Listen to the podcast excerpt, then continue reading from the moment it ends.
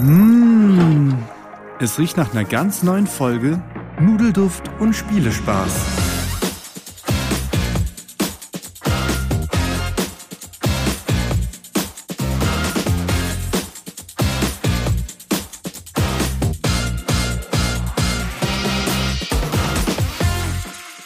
Willkommen zu einer neuen Folge Nudelduft und Spielespaß. Wieder begrüße ich mit mir dabei Simon und Thomas und das Na Jahr neigt sich dem Ende und da nehmen wir uns zum Thema natürlich die besten Brettspiele 2023. Und bevor wir aber über die Top 3 von uns reden, würden wir einmal schauen, was, wie haben wir überhaupt das äh, Jahr wahrgenommen? Was sind so da gewisse Highlights? Und da würde ich einfach mal rüberreichen an einen von euch beiden. Wie fandet ihr das Spielejahr 2023?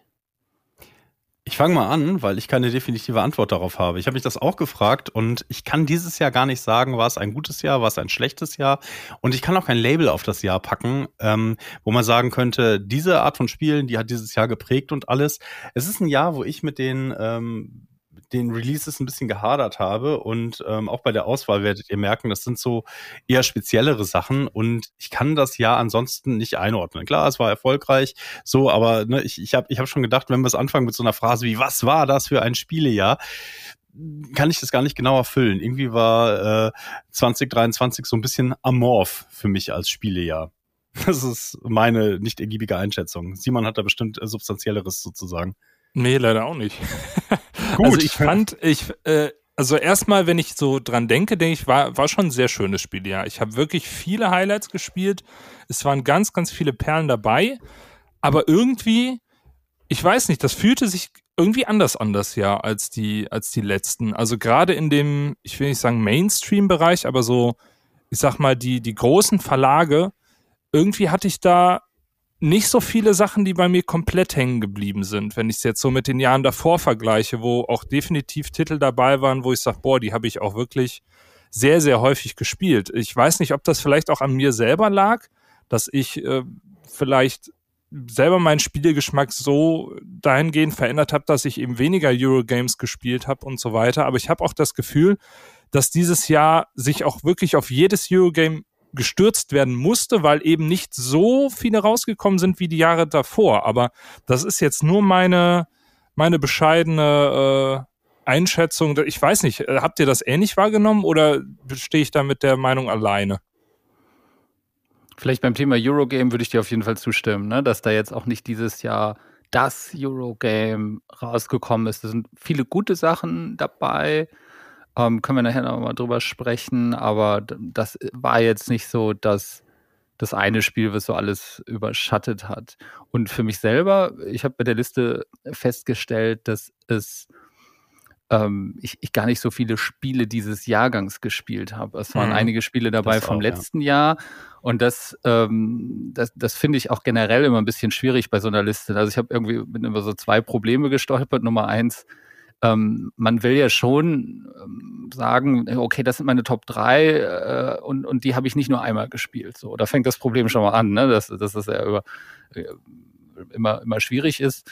Und, und äh, dann hatte ich vor allem schnell festgestellt, man weiß natürlich, was man die letzten zwei Monate festgespielt hat, aber muss dann schon ein bisschen weiter zurückgehen und, und schauen, was, was war eigentlich im Januar, was war eigentlich im Februar und, und wie fand ich das eigentlich.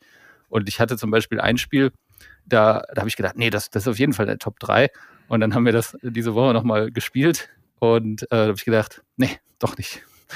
Und äh, ich glaube, dass das immer äh, so ein Problem ist von solchen Listen. Also theoretisch, wenn man die in Anführungsstrichen ordentlich machen wollen würde, würde man sie wahrscheinlich irgendwann Mitte nächsten Jahres machen, wenn man quasi nochmal alle Spiele deutlich mehr gespielt hat und um sagen zu können, ja, nein, das war wirklich die, die, die bessere Version, aber ich glaube, die Erwartung ist immer, dass solche, solche Sachen ja am Ende des Jahres kommen.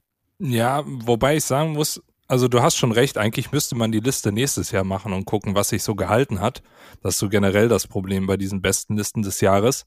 Ich finde aber trotzdem, dass sie vollkommen legitim sind, weil sich manche Sachen ja über das Jahr auch schon gut gehalten haben. Und es gab schon Eurogames, die sich dieses Jahr schon etabliert haben. Also Hegemony, ähm, ähm, hier Voidfall, Nucleum. Also es gibt schon, gibt schon viele, wo ich sage, ja, die waren auch, die waren auch gut und alles.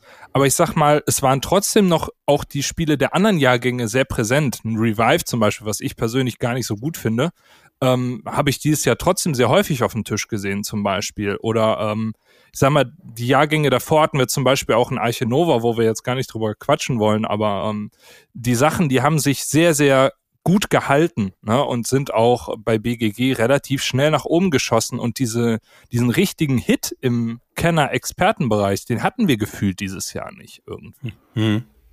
So fühlt sich's an, ja. Ja, also vielleicht nochmal dazu. Ich habe dieses Jahr auch sehr, sehr viele äh, neue Spiele gespielt. Laut meiner App 252. Ähm, davon waren aber einige auch nicht aus dem Jahrgang. Und äh, das, da kommen wir auch zu unserer Top 3 zurück, dass gar nicht so einfach ist, ähm, einzuschätzen, was gehört jetzt überhaupt zum Jahrgang und was nicht. Ich habe es mir da so ein bisschen einfach gemacht und auch geguckt, okay, welche Sachen sind vielleicht auch jetzt erst wieder ausgeliefert worden, ähm, Kickstarter-technisch oder ja, äh, Reprints, äh, theoretisch auch dazu zu zählen. Ähm, aber es ist natürlich schon so, dass man so ein bisschen auch selbst über, den Überblick verliert, was kommt eigentlich wann überhaupt raus, weil es, finde ich persönlich auch schon fast nicht egal ist, aber so abseits der Messe äh, kommen halt auch viele Lokalisierungen, wo du gar nicht weißt, okay, wie, wie lange sind die eigentlich schon auf dem internationalen Markt oder Sachen, die lange nicht verfügbar waren.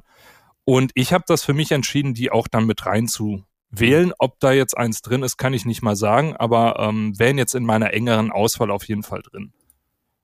Absolut. Ne, das, das, gerade wir, wir sind ne, ja öfters auch mal beim englischen Spiel am Anfang an dabei, aber dann erscheint es in Deutsch dann doch ein Jahr später oder, oder ein halbes Jahr später.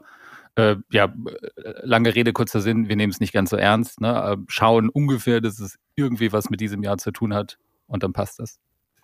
Ja, wobei ich zum Beispiel in Too Many Bones nicht reingepackt habe. Das habe ich lustigerweise nämlich äh, vor etwa einem Jahr zum ersten Mal gespielt, im November 2022 auf Englisch. Und jetzt ist es auf Deutsch erschienen. Für mich zählt das trotzdem zum letzten Jahr. Also ich weiß gar nicht warum. Das ist persönliche Präferenz irgendwie. Wäre in den Top 3 letztes Jahr definitiv drin gewesen. Ich habe sehr viel gespielt, aber für mich hätte sich irgendwie nicht richtig angefühlt, das jetzt in der Top 3 für mich reinzupacken, wenn ich das Spiel letztes Jahr schon gespielt habe irgendwie. Sehr diszipliniert von dir. Sehr gut, ich muss ja. halt auch auswählen, ja. ne? Das ja, waren wirklich, Es waren wirklich viele tolle Sachen dabei und auch wirklich viele tolle alte Sachen.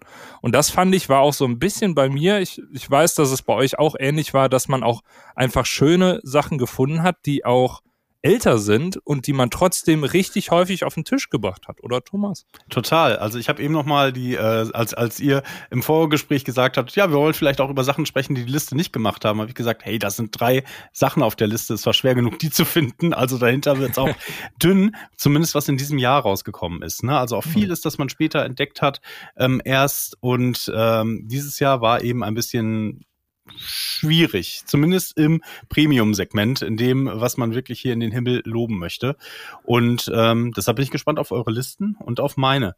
Und ähm, ich habe gerade an Disziplin äh, gelobt, Simon, und die Ordnung, die ihr da an die Listen angelegt habt. Ich möchte ein bisschen Chaos reinbringen. Mein letztes gespieltes Spiel war Dungeon Quest, ein äh, absoluter Klassiker, ähm, ein, ein unfairer Dungeon Crawler, der die Startspielerregel hat. Äh, wer den höchsten Würfelwurf hat, der beginnt. Also, habt ihr eure W6er bereit? Haben wir. Lass mich noch kurz einen schnellen Einwurf machen. Und zwar zu der Auswahl der Spiele. Ähm, was ich zum Beispiel auch nicht hinzugezählt habe, sind die ganzen guten Reprints, die wir dieses Jahr gesehen haben. Das äh, sind mhm. für mich vier Spiele dabei gewesen, die ich alle mega gut fand. Burgen von Burgund gab es neu, ja. absoluter Klassiker, natürlich schon mal schön. El Grande, wir haben es vor zwei Wochen gespielt, super gut. Äh, Sky Mines Ne? Mombasa Reprint, äh, für mich super Spiel dieses Jahr. Und dann gerade eben erschienen äh, Dune Imperium. Äh, Habe ich selber noch nicht gespielt, aber Dune Imperium äh, für mich eines der besten Spiele überhaupt. Und mit Uprising da ja auch eine, nicht Reprint, aber leichte Verbesserung, äh, Upgrades. Hast du das? Ich hab's nicht, nein, nein, nein. Ach, noch nicht. Ich dachte, wir können das spielen, weil da hätte ich richtig Bock drauf. Ja, ich, ich auch, aber ich äh, ne, denke, es ist wahrscheinlich dies, dies, dieses gute Spiel nochmal leicht besser, was man so hört. Und daher auf jeden Fall auch. Das sind aber Spiele, wo, wo die ich jetzt selber auch nicht dafür äh, mhm. in, in Erwägung gezogen habe. Und jetzt würfeln wir die vier Sechser. Ich hoffe, wir hören das auch alle im Podcast schön. Ja. Ich habe eine vier. Ich habe eine fünf. Die klassische Eins. Dann darf der Thomas anfangen. Critical Fail. Mm, Was ist deine mich. Top 3? Ich habe das Gefühl, wir haben eine Überschneidung, Thomas. Mm Haben nee? wir nicht, haben wir nicht, aber eigentlich wahrscheinlich einfach nur, weil ich das so wollte. Ähm, denn ich, ich habe das auch überlegt, aber dann habe ich gedacht, der Thomas nimmt das bestimmt und dann nee. Oh, Tja, dann wird dieses Spiel wahrscheinlich für das ewig lustig, in der verschwinden. Deshalb das beste Spiel. Nein, ich hab's drin. Ich hab's drin. Okay. Ja, keine ja, Sorge, keine Sorge. Genau. Aber meine, mein Platz drei ähm, schlägt direkt ähm, Stefans Regel, was Reprints angeht, wobei man das Spiel tatsächlich nicht mehr äh, wiedererkennen kann in dieser Form. Es ist ein Spiel und es schlägt auch noch die andere Regel, nämlich die, dass man es mehrfach gespielt haben muss. Ich habe nämlich genau eine Runde davon gemacht, aber es hat mich ähm, begeistert in einem, ja, in einem Segment, wo ich dachte, komm, ich nehme das mal mit rein, weil die anderen beiden Picks sind äh, so speziell, dass ich einmal das äh, Spiel auf Platz drei gewählt habe, von dem ich glaube, es hat den größten Massenappeal. Das ist so das Spiel, das für mich auf den ersten Blick ein Botschafterspiel ist. Nicht unbedingt ein Gateway-Spiel, ein Gateway-Spiel Plus vielleicht, aber es ist das Spiel, wo ich sage, 2003 möchte ich Leuten das zeigen, ähm, um zu zeigen, dass es so sollte das Brettspiel-Hobby 2023 aussehen. Eine Idee? Ich hoffe nicht, dass es so wahr das ist. Simon hat's, äh, hat's gefunden. Es ist äh, Sovadis natürlich. ähm, Sovadis ist, ähm, sieht einfach fantastisch auf dem Tisch aus und es macht vieles, vieles richtig, was ich mir von einem Verhandlungsspiel wünsche. Ähm, und es ist dabei austariert, weil es ein Knizia-Spiel ist. Das ist eine super Kombination. Und ähm, wie gesagt, auf den ersten Blick, es hat einen totalen Aufforderungscharakter auf dem Tisch. Ne? Das äh, Tierthema, die Miepel, die da drin sind, die Pokerchips und alles. Ihr merkt, ich spreche von der Deluxe-Variante. Das ist absolut ansprechend. Das Gameplay ist austariert, es skaliert von drei bis sieben Spielern und ähm, nach dem, was ich davon sehen konnte, wird es das auch weiterhin gut machen. Wie gesagt, weitere Spieletests stehen damit aus, aber ich habe total Lust, das mit Nichtspielern auszuprobieren und ähm, weiter auf den Tisch zu bringen. Und ähm, es ist für mich einfach die Tatsache, dass ich denke, so und nicht anders. Also so sollte ein, ähm, ein anspruchsvolles ähm, ja, Gateway-Game, wie gesagt, ist noch nicht der ganz, ganz der richtige Ausdruck dafür. Aber ähm, als ich würde es als Botschafterspiel bezeichnen, dass ich gerne mitnehmen sagen würde, so, das ist mein Hobby und jetzt probieren wir das mal aus. Das ist mir, so war das. Ich äh, erstmal, wir haben es ja zusammen gespielt, ich fand es auch super. Ne? Also das war, äh, hat wirklich richtig viel Spaß gemacht, ähm, weil einfach auch, es ist einigermaßen schnell gespielt und es ist in dieser Kategorie ein, ein cooles Erlebnis. Ne? Und dass es aber ein Gateway-Spiel ist, würde ich sagen, eher nicht vielleicht, weil ich schon glaube, dass das, ähm, das ist schon auch sehr gruppenabhängig. Der Spielspaß, äh, äh du willst eine Gruppe haben, die gut miteinander interagiert, die gut miteinander harmoniert, wo man vielleicht auch mal sagt, ja, nee, sorry, und jetzt äh, bewege ich dann doch da diesen, was ist da, da diese NPC-Vogel da hin Die und nehme ja. nehm dir das weg, so ein bisschen Gemeinheiten auch äh, mit dabei. Ähm, plus Preis, hätte ich jetzt auch gesagt. Ne? Ich glaub, ähm, das sind so zwei Sachen, wo ich sage, ja, Gateway-Spiel, hm, weiß nicht. Aber ein super Spiel. Also ich fand es auch, hat mir sehr viel Spaß gemacht und das äh, würde ich jederzeit wieder spielen. Vor allem mit dir. Ja, danke. Ja, also ich, ich glaube, ähm, was du sagst, kann ich nachvollziehen, aber es ist nicht so fies, weil das System stabil ist. Ne? Also das heißt, auch hey. wenn einer nicht mit dir verhandelt, hast du andere Zugmöglichkeiten, ja. ähm, was du, was du deinem Zug anstellen kannst. Und das macht ein gutes Verhandlungsspiel aus. Die Fallhöhe bei den einzelnen Verhandlungs Moves praktisch ist nicht so hoch wie bei Chinatown, wo du einfach raus bist für die Runde. Wenn einer sagt, nee, mache ich nicht. Und dann sagst du, ja gut, okay, dann bin ich jetzt in den Punkten auf jeden Fall zurück. Du machst vielleicht einen suboptimaleren Zug dadurch, aber dass äh, dieses Verhandlungsgame ähm, ist halt eingebettet in Mechaniken, die Spielraum zulassen, aber nicht so knallhart halsabschneiderisch sind für den anderen. Und ich glaube, das könnte funktionieren. Ich muss es aber noch ausprobieren, ne? Wie gesagt. Ich, also, was ich eigentlich meinte, ist, dass die beste Spielerlebnis ist, wenn du diese Gemeinheiten drin hast.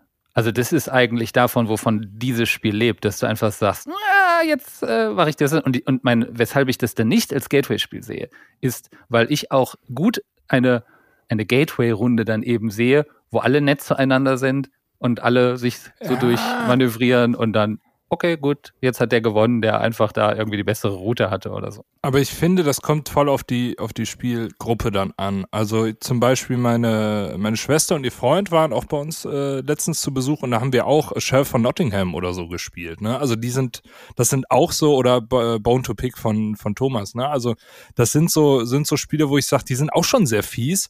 Und es gibt genau für diese Spiele, glaube ich, eine Gruppe, auch an Gateway-Spielern, die genau sowas eigentlich anspielen mögen. Diese, diese unfassbar gemeine Interaktivität. Ja. Ja, ja, das ist genau. natürlich also, nicht der Nachmittagscafé-Spiel für die Familie, sondern es ist einfach so ein fieses Mädels, Jungs, Abend, keine Ahnung, gemischte Abend, Pärchenspiel.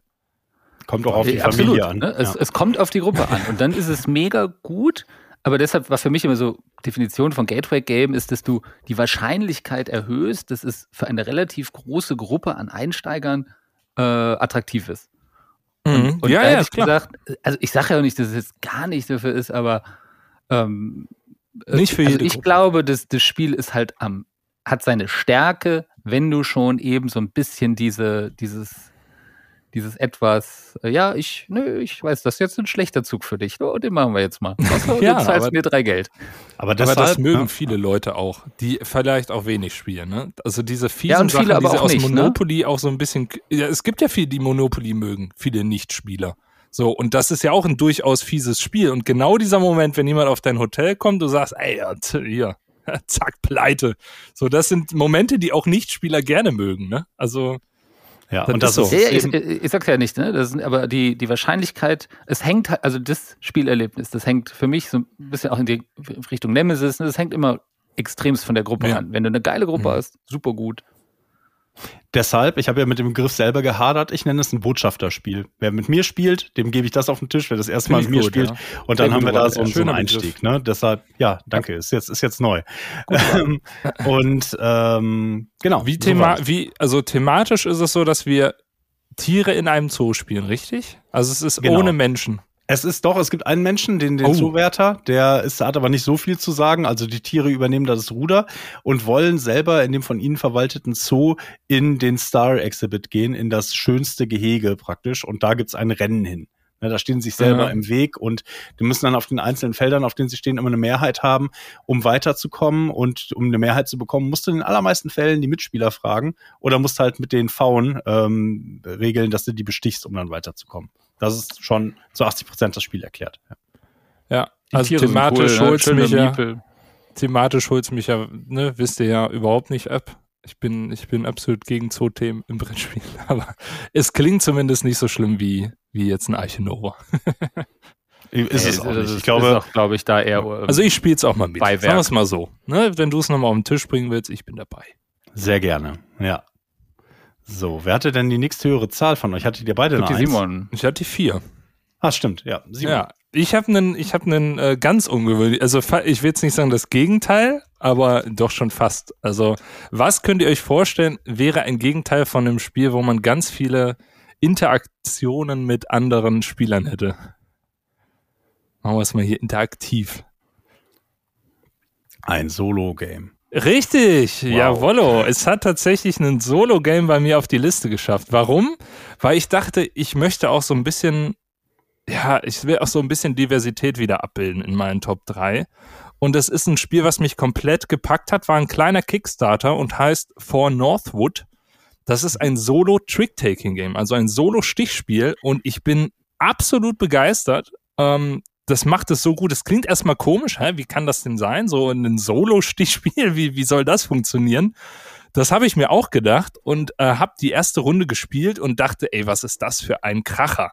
Sieht süß aus und wir spielen über, über sieben Runden und müssen einfach Stiche gewinnen und zwar so viel, wie wir angesagt haben und haben dafür aber auch thematisch ähm, ja Waldbewohner, die uns dabei helfen können.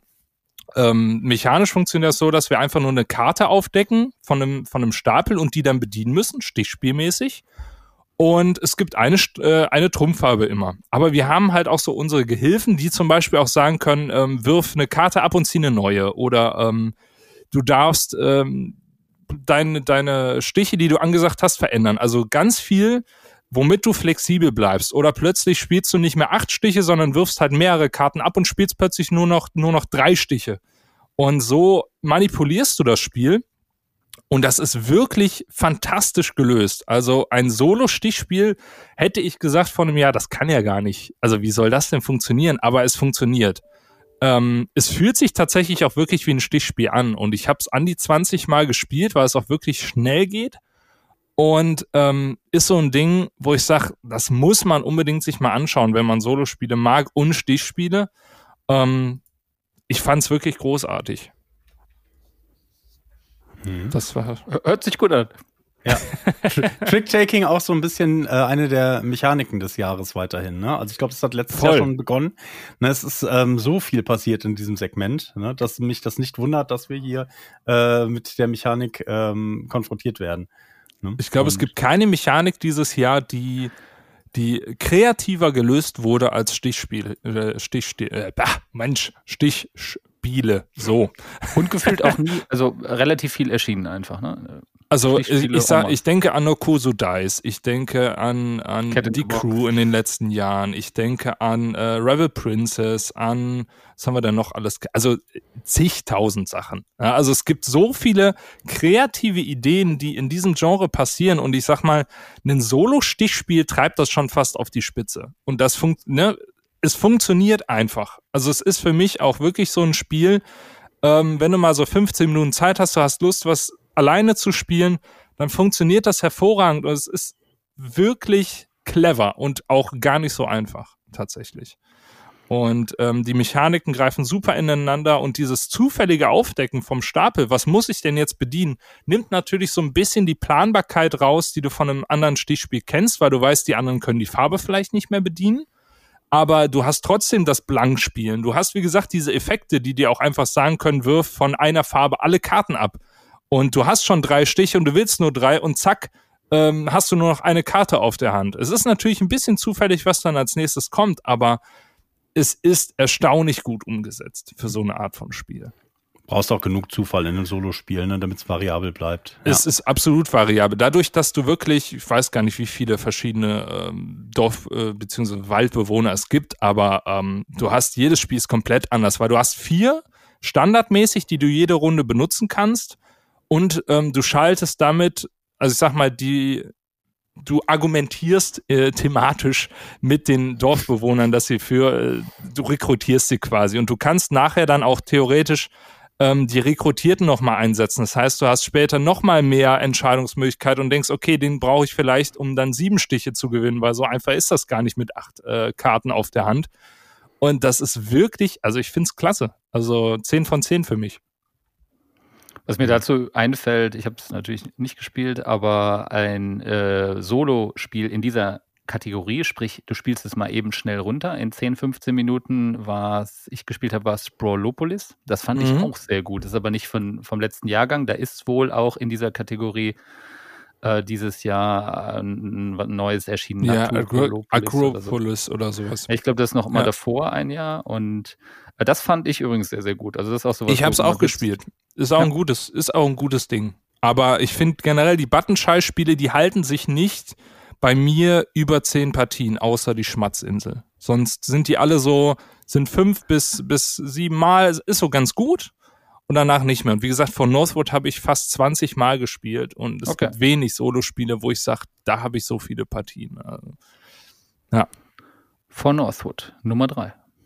Richtig, dann legst du doch mal los mit deiner Nummer drei. Ja, Nummer drei war für mich gefühlt eines der schwierigsten. Äh, eins und zwei war relativ klar. Ähm, meine Nummer drei ist ein Spiel, was ich äh, bei unserer letzten Gespielt-Folge schon mal vorgestellt hatte.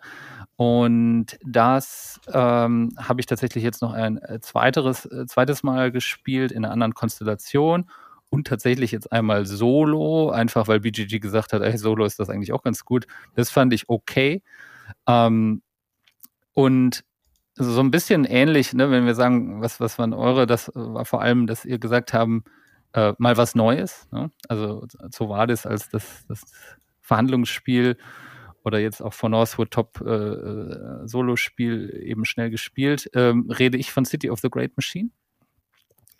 Und das, ähm, ich ne, hört gerne da auch nochmal in die letzte Gespielt-Folge rein, aber was, warum mich das so begeistert, sind einfach die Gründe, dass das mal was Neues macht. Ne? Du hast äh, ein, ein äh, es ist ein Hidden Movement Spiel, ohne dass die Figuren hidden sind. Ne? Bei den normalen Hidden Movement Spielen auch ein Run, was, was ich jetzt erst äh, zweimal gespielt habe, finde ich ganz nett. Aber ähm, ja, ich weiß, der, der Simon mag es sehr gerne. Ähm, aber bei den typischen Hidden Movement Spielen hast du eigentlich immer diesen Effekt, dass du gerne derjenige bist, der nicht, nicht äh, der versteckt ist und du läufst dann ja immer rum. Und bei City of the Great Machine sieht ist eigentlich immer jede Runde klar, es sind alle Positionen bekannt und die Frage ist nur, wo gehst du hin? Ne, die die, äh, die ähm, Spieler, die da zusammenspielen, also es ist ein One versus Many Spiel, also ein, mehrere Leute gegen äh, eine. Tatsächlich habe ich die zweite Partie zu zweit gespielt. Das fand ich eigentlich auch sehr gut. Mhm. Ähm, da fehlt etwas mehr die Interaktion, weil normalerweise schaut der einzelne Spieler dann immer, wie die anderen drei miteinander agieren. Ähm, der Grund, warum es hier einfach auf Platz drei ist, das ist A, ist mal wirklich was Neues. Ähm, es ist aber auch, das muss man vielleicht ähnlich dazu sagen wie, wie äh, Zovadis oder so, das ist auch ein Spiel, was von der Gruppe lebt. Ne? Das ist jetzt kein Spiel für die typischen Heavy Euro Gamer. Ne? Jetzt die, die Leute, die auch, auch bei uns oder so, wenn du Nukleum und sagst, da gehe ich drin auf, hier, äh, das ist mechanisch relativ überschaubar, trotzdem komplex genug. Und ähm, war für mich generell eine Überraschung auf jeden Fall in diesem Jahr. Leider bisher nur auf Englisch äh, erhall äh, verfügbar. Ähm, ich würde mal davon ausgehen, dass wir das irgendwann nächstes Jahr auf Deutsch sehen. Ich hoffe es. Und ähm, vielleicht noch ein Nachteil, es ist ein bisschen immer, es geht schon in, immer so in die Drei-Stunden-Richtung, aber es hat trotzdem die zwei Partien, die ich gespielt habe, an die kann ich mich genau erinnern. Und gerade mhm. eine, die erste Partie, die wir bei uns gespielt haben, die haben wir dann als Dreiergruppe ähm, eigentlich sahen, stand es sehr gut für uns und dann haben wir alles auf eine Karte gesetzt, um das Spiel zu beenden. Und ich habe, das war auch meine Schuld, ich habe die Leute dazu bewegt, diese, diese Strategie zu wählen. Und daran sind wir dann äh, stark gescheitert, aber das war, ich würde behaupten, das bleibt allen noch eine Zeit im Gedächtnis. Also das ist so ein Spiel, das spielst du äh, und ähnlich auch wie Nemesis. Ich glaube, dass es auch Potenzial hat, mal langweilig zu enden oder, oder unglücklich zu enden. Ne? Nicht, nicht vielleicht ganz so schlimm wie Nemesis, aber ähm, das äh, in der Regel sind das, glaube ich, äh, coole Erlebnisse. Ja, du hattest letztes Mal ja auch die Ikonografie angesprochen. Ich habe es tatsächlich jetzt an, von mehreren Stellen nochmal gehört, dass die wirklich nicht gut sein soll. Also ich denke, das Problem, was das Spiel hat, ist eher so ein bisschen die Einstiegshürde, das neuen Leuten auch so zu erklären, dass ihnen nicht der Kopf raucht mit den ganzen, mit den ganzen Symbolen, oder? Das geht. Also, also das sind so, also ich, ich habe das genannt, aber das ist überschaubar, weil die Mechanik mhm. ist echt simpel. Aber musst, du machst als, also wenn du, wenn man mal sagen würde, der, der es erklärt, spielt eigentlich auch immer die, die Great Machine, außer alle kennen es, ja. Und dann spielst du im Team. Du machst nichts anderes. Du machst zwei Sachen in jeder Runde. Du suchst aus, auf welche, auf welches Feld gehe ich, in welchen Stadtdistrikt gehe ich. Das wählst du geheim mit einer Karte aus. Und dann machst du dort eine Aktion. Das ist nicht, also eigentlich ist das überschaubar. Auf den Karten steht alles drauf, was die, mhm. was die Felder machen. Es wäre manchmal, also das ist, ne, du weißt, diese, die Felder sind, sind eben, haben nicht diese typischen Icons, die einem vielleicht mal ein bisschen helfen, mal kurz, okay, du musst immer nachgucken, dann, oh, was macht dieses äh, Feld nochmal, die, also jede, jeder Stadtdistrikt hat eine Spezialfunktion. Das ist ein bisschen doof. Im, dafür profitiert es aber für mich von der Thematik. Das ist eines der thematisch coolsten Spiele. Also, wenn ich das aufgebaut sehe, also Steampunk, es ist, es ist wirklich sehr schön illustriert. Also du und du hast, also das, das Spielprinzip passt unglaublich gut zur Thematik zusammen. Also du fühlst dich wirklich hier gegen die große äh, Maschine, gegen die böse AI, die du da kämpfst. Ähm, das ist sehr, sehr schön gemacht. Also du fühlst dich da mittendrin. Jetzt habe ich auch ein bisschen Lust bekommen. Ja, genau. Also wenn du es so erklärst, so wir kämpfen gegen die große Maschine, Simon, dann müssen wir einmal gegen Stefan antreten. Ja, natürlich. ne? Ja, das müssen wir unbedingt zusammenspielen. Ja, ich denke auch. Sehr gerne. Ja. Dann bin ich wieder dran mit, mit äh, Platz drei, äh, mit Platz zwei. Und äh, das ist bei mir jetzt, jetzt kommen wir wieder in für mich ähm, bekanntere Gewässer, für alle anderen wahrscheinlich nicht so sehr. Mhm. Ähm, es ist ein Spiel, das ähm, schwer zu bekommen ist, äh, war es auch für mich ein Kickstarter. Ich glaube, aus dem letzten Jahr wurde aber Anfang des Jahres ausgeliefert und äh, kam auch bei mir dementsprechend an. Es ist ein Skirmish-Spiel. Es hat ein fantastisch einzigartiges Artwork und eine ja, Gesamtaufmachung in der Box. Es gibt viele Designentscheidungen in diesem Spiel, wo man sich die Haare raufen kann und dann denkt, ach geil, wie konsequent eigentlich. Hat die Erklärung euch schon geholfen, das rauszufinden? Nee. Ich, also bei äh, Skirmischer weiß ich auch gar nicht, was du überhaupt hast. Ja, aber ähm, das ist in dem Fall äh, Dark Venture Battle of the Engines. Ah, ein ähm, fantastisches skirmischer Spiel, wie gesagt, ähm, in einem Look, ja, wie soll man den beschreiben? Vielleicht so als Biopunk. Also es spielt auf einem Planeten, wo alles einmal richtig schön durchmutiert und durchgequirlt ist. Und es hat dieses weird Science-Fiction-Feeling. Das heißt, die Fraktionen, die wir da spielen, das ist irgendwie ein, ein, äh, ein Blob, der einfach nur sich immer weiteres einverleiben will. Es gibt irgendwelche außerdimensionalen Wesen, die einfach gerne Eier legen und aufziehen möchten und so weiter und so fort. Sprich, die Fraktionen sind alle so absurd, dass man sich solche Fragen, die man sich bei anderen Wargames und Skirmischen stellt, wie ist das alles richtig? Muss jetzt einer hier im Krieg die, die Deutschen spielen oder irgendwas? Das stellt sich da gar nicht. Also ich will mal Eier legen und das ist halt so, ne? Und ähm, das ist halt äh, vom, vom Grundsetting her weird. Ähm, und man braucht auch erstmal um reinzukommen in das Artwork, weil es ist alles ein bisschen eklig und um, vielleicht auch unübersichtlich, aber das geht eigentlich. Und ähm, vom Spielprinzip her ist es einfach, es sind Würfel dabei, aber der Gestalt, dass man eigentlich jede Runde immer was zu tun hat. Und von der Zufallsverteilung ist es eher so wie bei Summoner Wars vielleicht. Also man hat jede Runde was zu tun und auch im Kampf kommt man schon äh, so aus, dass jetzt nicht ein Würfelwurf das ganze Schicksal dabei entscheidet. Ne? Abgesehen von dieser Grundmechanik gibt es in dem Spiel eine ganze Menge zu entdecken. Es gibt Ereigniskarten, wo dann irgendwas kommt wie ein Kanickel, das, wenn du es anfasst, dich irgendwo auf die Map teleportiert und all sowas. Also alles, was es zu einem großen Chaos-Sandkasten macht.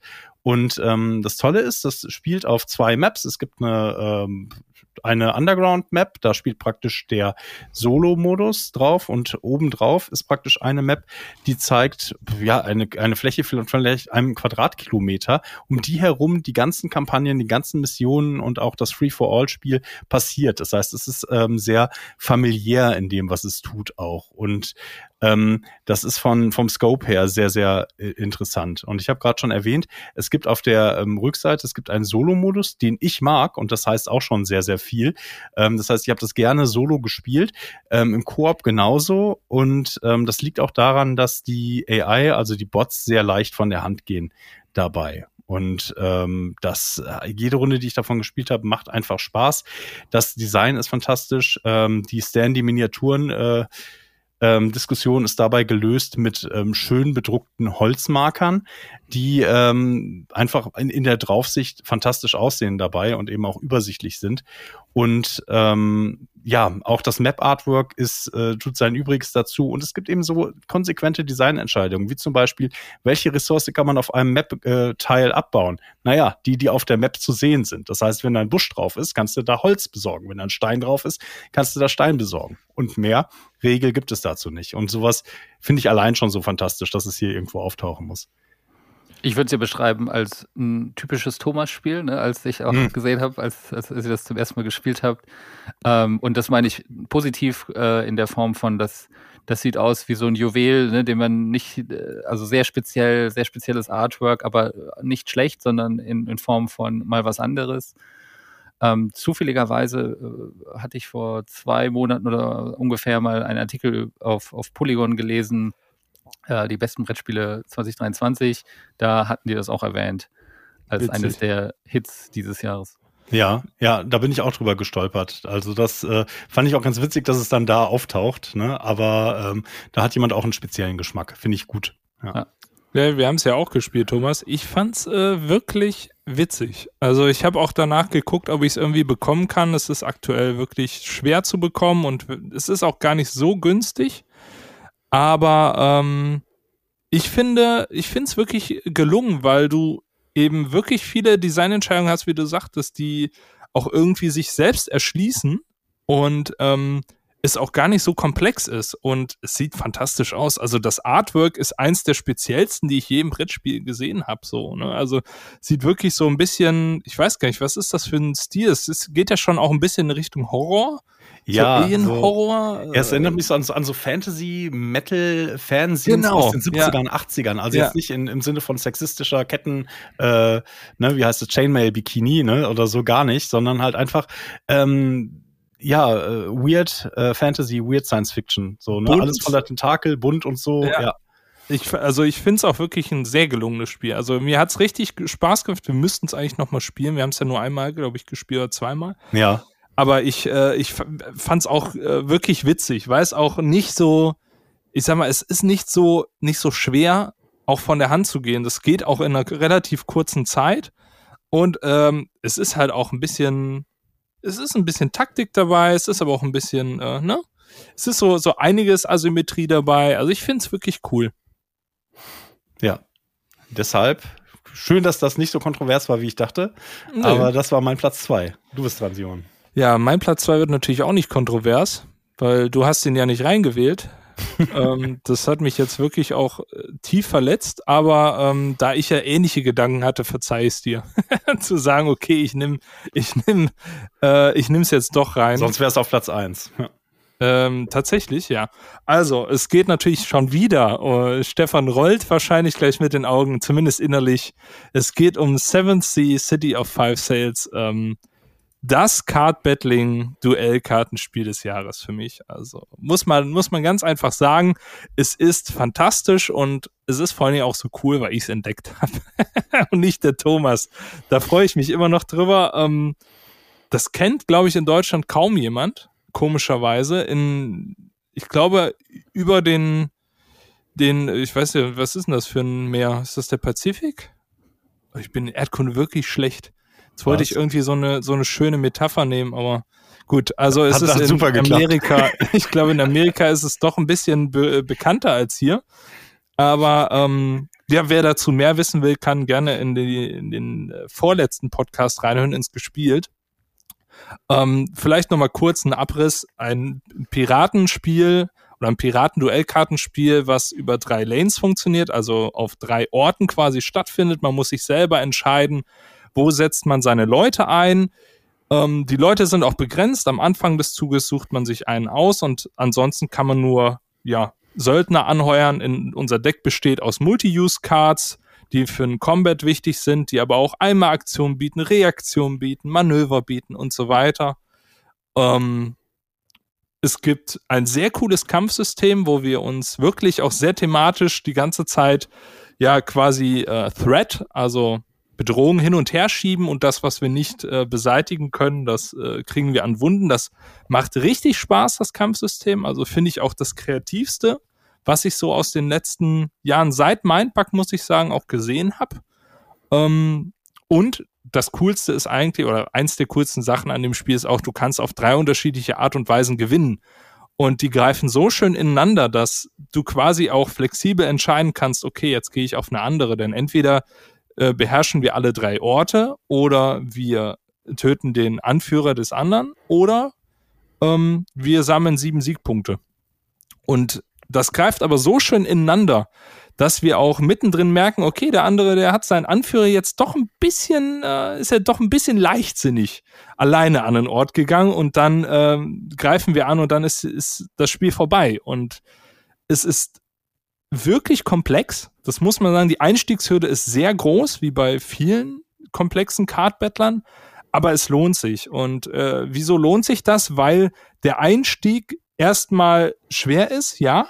Aber man muss das Spiel nicht im vollen Umfang von Anfang an quasi spielen. Also nicht Gentleman's Agreement mäßig, aber äh, meine Freundin und ich haben ähm, zuerst relativ wenig der, der Aktion auf den Karten genutzt und haben die gar nicht richtig durchgelesen. Und äh, dann habe ich einmal online gespielt über ein TTS mit einem Profi und der hat mich die ganze Zeit angemotzt, ey, warum liest du deine Karten nicht? Du kannst doch hier was machen.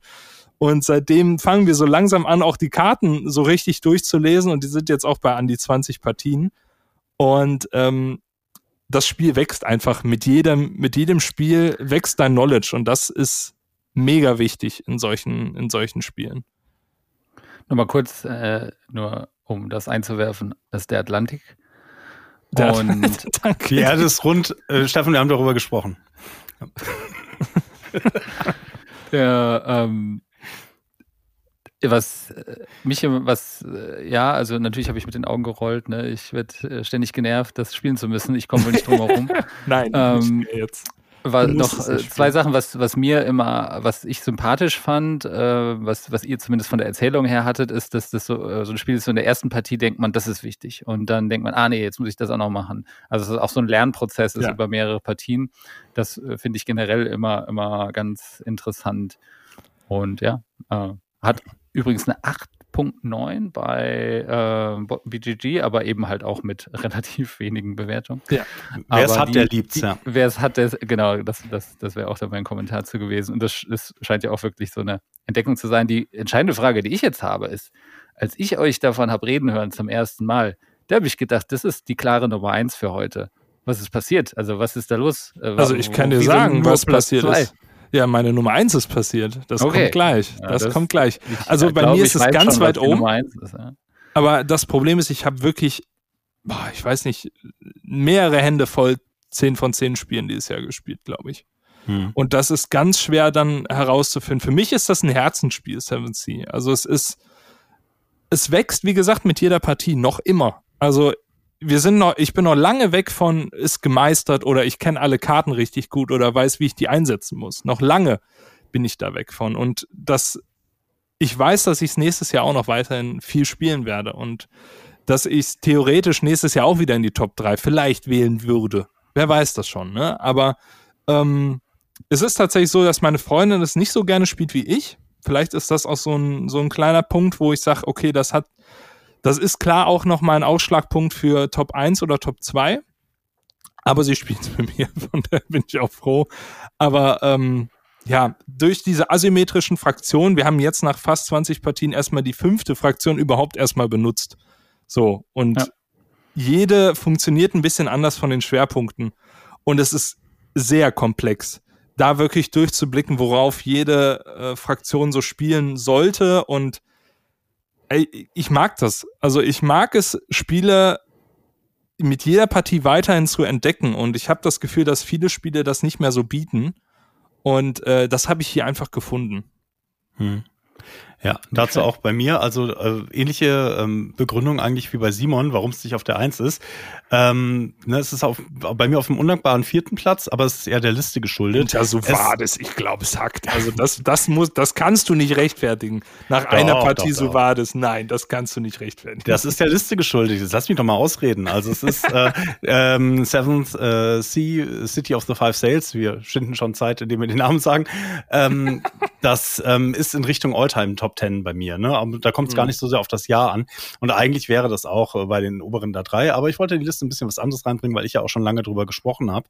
Und noch ganz kurz zu der Einstiegshürde. Du wolltest absichtlich ein schlechteres Spiel in die Top 3 2023. Thomas, ja, ich nicht. Nur ja, um euch zu triggern. Ja. Nein, der Thomas, ich verstehe den Gedanken, weil den hatte ich ja auch. Ich habe auch gedacht, der Thomas nimmt's eh, dann kann ich doch ein anderes Spiel nochmal hier ja. erwähnen. Ne? So, aber gut, dass ich es nicht gemacht habe und nur der Thomas. Doch auch gut. Lass es jetzt raus, Simon, dann hast du es für meine Top 1, für meine Nummer 1 nicht mehr, die Gedanken. Das ist dann was ganz gut. jetzt? Ich wollte noch kurz was zur Einstiegshürde sagen. Also es ist teilweise easy to learn, hard to master.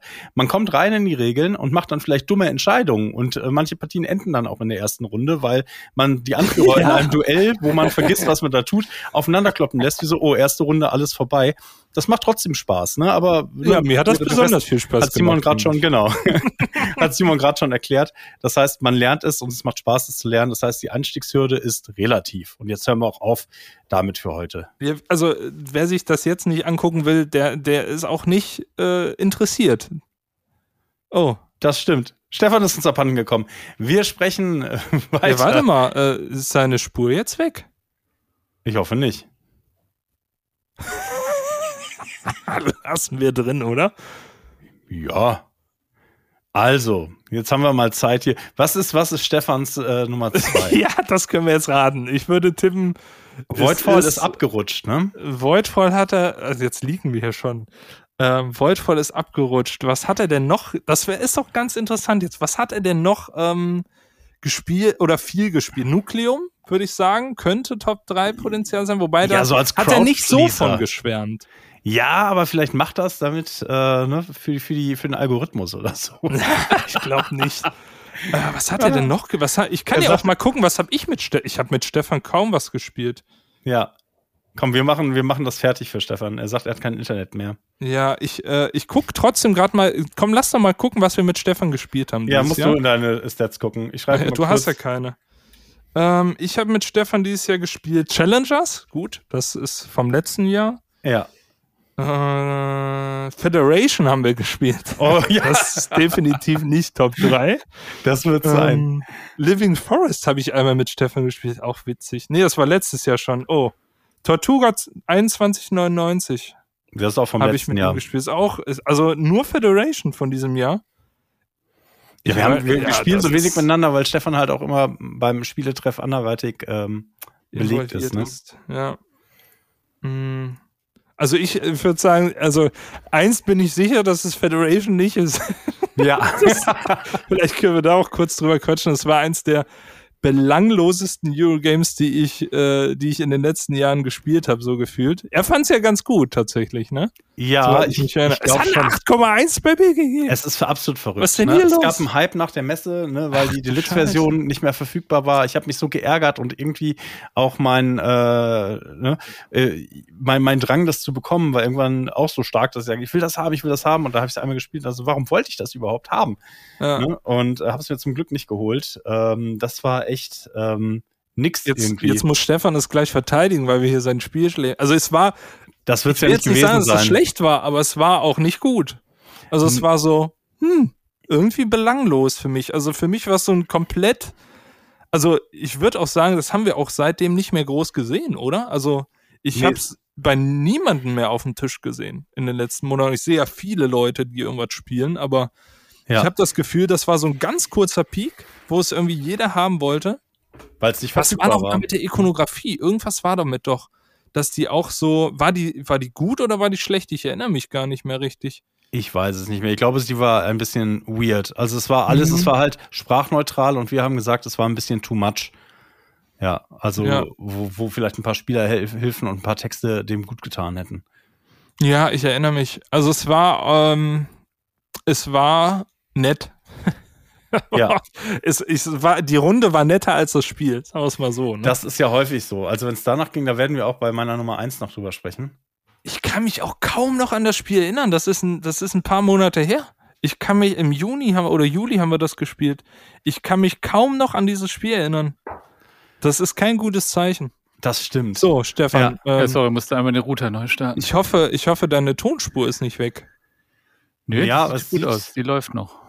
Ja, aber äh, ja, okay. Ja, dann, dann machen wir einfach weiter. Wir vertrauen das uns nach. Ein bisschen, wir haben gerade gerätselt, was deine Top 2 sein könnte und sind auf den Schluss gekommen, dass das einzige Spiel, was wir zu, zu dritt dieses Jahr gespielt haben, äh, tatsächlich äh, aus diesem Jahrgang Federation war und waren uns einig, dass das definitiv nicht in deinen Top 3 drin ist.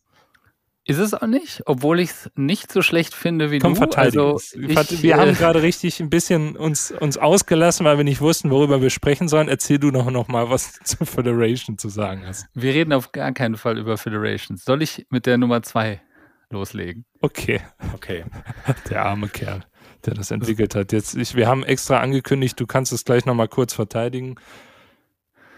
Also bei Nummer zwei ähm, mogel ich ein bisschen, weil ich, ähm, ich habe ein spezielles Spiel, was ähm, dafür repräsentativ ist, aber für mich ist die Nummer 2, 2023, eine Art von Spiel, die ich für mich so ein bisschen neu entdeckt habe. Und zwar die kleinen Kartenspiele, die man immer dabei hat, die leicht zu erklären sind, die jetzt nicht unbedingt das Mindbug sind, das One versus One Spiel, sondern mhm. die drei, vier, fünf Leute zusammenspielen können. Und das ist für mich so eine Entdeckung, die ich dieses Jahr hatte an unterschiedlichen äh, Stellen. Es hat so mit Scout angefangen und da ähm, haben wir das, ne, das hast du dann ähm, irgendwann mal auf der Arbeit gespielt und da haben alle Spaß gehabt. Und das ist immer eine Situation mit, so sprechen ja vorhin über Gateway Games. Und das ist einfach, wo ich dieses Jahr unglaublich viel Spaß mit hatte, Leute auch so ein bisschen Richtung das Hobby zu bekommen, einfach durch diese simplen Kartenspiele. Und das Spiel, was ich dann so ein bisschen repräsentativ dafür auf Platz zwei wählen würde, dieses Jahr, ist ähm, Five Towers. Mhm. Und das ist äh, ne, von Caspar Lab, der auch Magic Maze gemacht hat, was ich übrigens auch hervorragend finde. Und Five Towers ist genau dieses Art, diese Art von Spiel, das habe ich in fünf Minuten erklärt. Das ist simpel genug, dass ein Nichtspieler das versteht, aber trotzdem vom Spielprinzip interessant genug, dass jeder Eurogamer, was auch immer, das auch gerne als Absacker dann noch, noch mitnimmt. Und das ist so eine Art von Spiel, ähm, die das unglaublich viel Erfolg dieses Jahr bei mir hatte. Ein anderes Beispiel dafür wäre übrigens Startups von auch von Oink Games, das ist von 2018 wohl. Ähm, das, das haben wir auch ganz viel gespielt. Äh, das finde ich auch deutlich, also deutlich nicht, aber besser als Scout. Mhm. Ist noch ein bisschen mehr interaktiver mit den, mit den Mitspielern, dass du gucken musst, was die sammeln. Aber für mich fünf, Five Towers, äh, fünf Towers äh, absolut ähm, gefühlt momentan auch in dieser Kategorie. Äh, ich wüsste jetzt nicht Startups, Five Towers, welches finde ich besser. Äh, beide super Spiele. Das kriegt man mittlerweile auch wieder besser, glaube ich. Das war nach der Messe mhm sta stark ausverkauft. Ich habe noch gestern noch zwei tatsächlich bei Thalia mitgenommen bei uns äh, als Geschenke zu verschenken hier zu Weihnachten an Pärchen. Ähm, ja, also für mich ist es fünf Five Doors. Du sagtest ja, sprachen wir über Mischwald letztens, äh, dass das für dich auf der Kennerspielliste landen wird.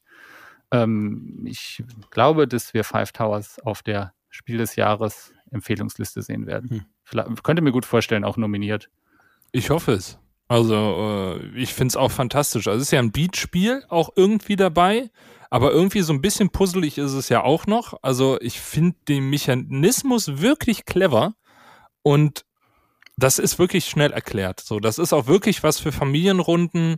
Ich sag mal mit äh, auch mit Kindern bestimmt ähm, ab einem gewissen Alter. Ich kann mir das schon vorstellen, dass das so ein, dass das so ein Ding wird, ähm, was ich mir auch holen werde, allein um es einfach in der Familienrunde auch mal zu spielen. Und ich finde es auch interessant genug für uns Vielspieler, weil es wirklich, wie gesagt, es ist sehr unique von der Idee her und es ist, äh, ich finde es klasse. Also bin mhm. gespannt.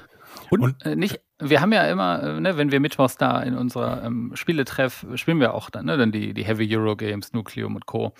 Aber sehr oft ist es dann ja so, ah, so, du hast jetzt noch halbe Stunde, Stunde, willst du nicht nach Hause gehen am Ende und das ist äh, auch ein super Spiel dafür. Ne? Ja, ja. Das ist, und, ist so ein schöner Absacker, aber der interaktiv ja. ist. Ne? Also ja, gerade genau. diese Interaktivität, die aber auch nicht zu gemein ist, ähm, finde ich, finde ich super. Ja. Und und, und das ist übrigens das, äh, das, diese, diese Aktivität, Interaktivität, die, also A ist das eine, etwas, was mir generell immer wichtig ist. Ich will, ich hasse diese Spiele, wo jeder vor sich her spielt und sagt, mhm. es ist total egal, was die anderen machen. Äh, Hashtag Archinova. Ähm, die, äh, und bei Scout ist das ein bisschen so, ne? Da musst du halt immer gucken, ja, okay, jetzt ist die Runde einmal rum, jetzt muss ich den Joker benutzen. So, äh, äh aber bei äh, sowohl bei Startups, aber auch bei dem Five Towers ist es ja so, dass du, okay, du schaust, okay, was könnte der andere anlegen? Ne? Ich biete ich jetzt, also man bietet ja da, wie du sagst, um die Karten, aber und muss die anlegen. Ne? Da liegen fünf Karten aus. Und, und, und wenn ich sage, ich biete drei, dann muss ich drei Karten nehmen und die dann bei mir anlegen. Und das Anlegen ist dann halt nicht immer gut. Ne? Also musst mhm. diese Türme mhm. bauen von oben. Und dann musst du schon schauen, was haben die anderen? Okay, wird der, wenn ich zwei biete, zwei wäre für mich eigentlich ideal, zwei wäre perfekt. Aber der andere wird der drei bieten. Und das ist eigentlich super schön, einfach, dass du, dass du gucken musst, was machen die anderen. Und das, das ist eine Mechanik, die, die immer super ist. Easy to learn, äh, macht, macht sehr viel Spaß. Und das ist auch übrigens, glaube ich, auch so ein Spiel, wo du die erste Partie spielst. Und was, ich glaube, den Fehler, so den die meisten machen in der ersten Partie, ist, die wollen ihre Türme, also man baut die Türme auf von, von der größten Zahl bis zur niedrigsten äh, ne, du fängst, 15 ist die größte, dann wollen die ne, mit der 15, 14 anfangen und dann am liebsten erstmal eine 8 oder eine 10 drauf oder eine, also eine möglichst nahe Zahl an der letzten Zahl. Wenn du das machst, wirst du auf jeden Fall nicht gewinnen. Ne? Du musst irgendwo Türme haben, wo du einfach sagst, okay, gut, und dann setzt du mal wieder eine dieser Spezialkarten drauf, um dann doch weiterzubauen. Oder die Null. Ähm, super, super Spiel. Ähm, kann ich jedem empfehlen. So ein bisschen wie Ne, Heroes for Sale für einen Zehner kann man da nicht viel falsch machen, aber das ist, äh, das sehe ich auch, das, das wird lange gespielt werden. Das denke ich auch. Ist auch ein bisschen das Jahr der kleinen Spiele. Und was, was das für mich großartig macht, ist eine Regel, und das ist mir erst, das ist euch wahrscheinlich bei der ersten Partie aufgefallen, mir ist es bei der zweiten aufgefallen, die Tatsache, dass man diesen Stapel zweimal durchgeht. Und es liegt, das ist natürlich inhärent genial, weil am Anfang natürlich alle die kleinen Zahlen wegschmeißen und die kommen dann am Ende automatisch ja, wieder. Ja. So ein kleiner Kniff. Und das ist mir in der zweiten, das ist ja genial. Das ist klar, ne? Und das ist so natürlich, diese Regel, ne? Weil alle schmeißen es weg. Und ähm, das ist eine fantastische Idee. Und das, äh, das ist so das, der Gedanke dahinter oder diese Designphilosophie ist das, was es für mich persönlich auch da aus dem großen Rest hervorgehoben hat. Ich sehe es auch als Kandidat fürs Spiel des Jahres, ja. Es ist halt auch Kaspar Lapp, ne? Und ja. Kaspar Lapp ist ein fantastischer, fantastischer Designer, ne? Just One ist ja auch äh, absolut genial und reduziert. Hm. Ich finde Fun Facts auch immer noch ein sehr gutes Spiel und äh, mit Five Towers hat er den nächsten, also ich denke schon, dass es nominiert wird. Einfach weil es auch wirklich in so Familienrunden gut funktionieren wird, weil es äh, nicht die Hürde hat, die Regeln groß, ne, also so war das, ist sicherlich dann doch noch mal eine Schippe obendrauf und Five Towers ist wirklich sehr reduziert und ähm, das mag ich an Spielen sowieso gerne und es ist wirklich auch auf das Gute reduziert. Ne? Ich finde es auch deutlich besser als Scout, auf jeden Fall. Ja, ja, definitiv. Ja, Gut. Thomas. Ja, dann sind wir bei der absoluten Nummer eins für dieses Jahr angekommen.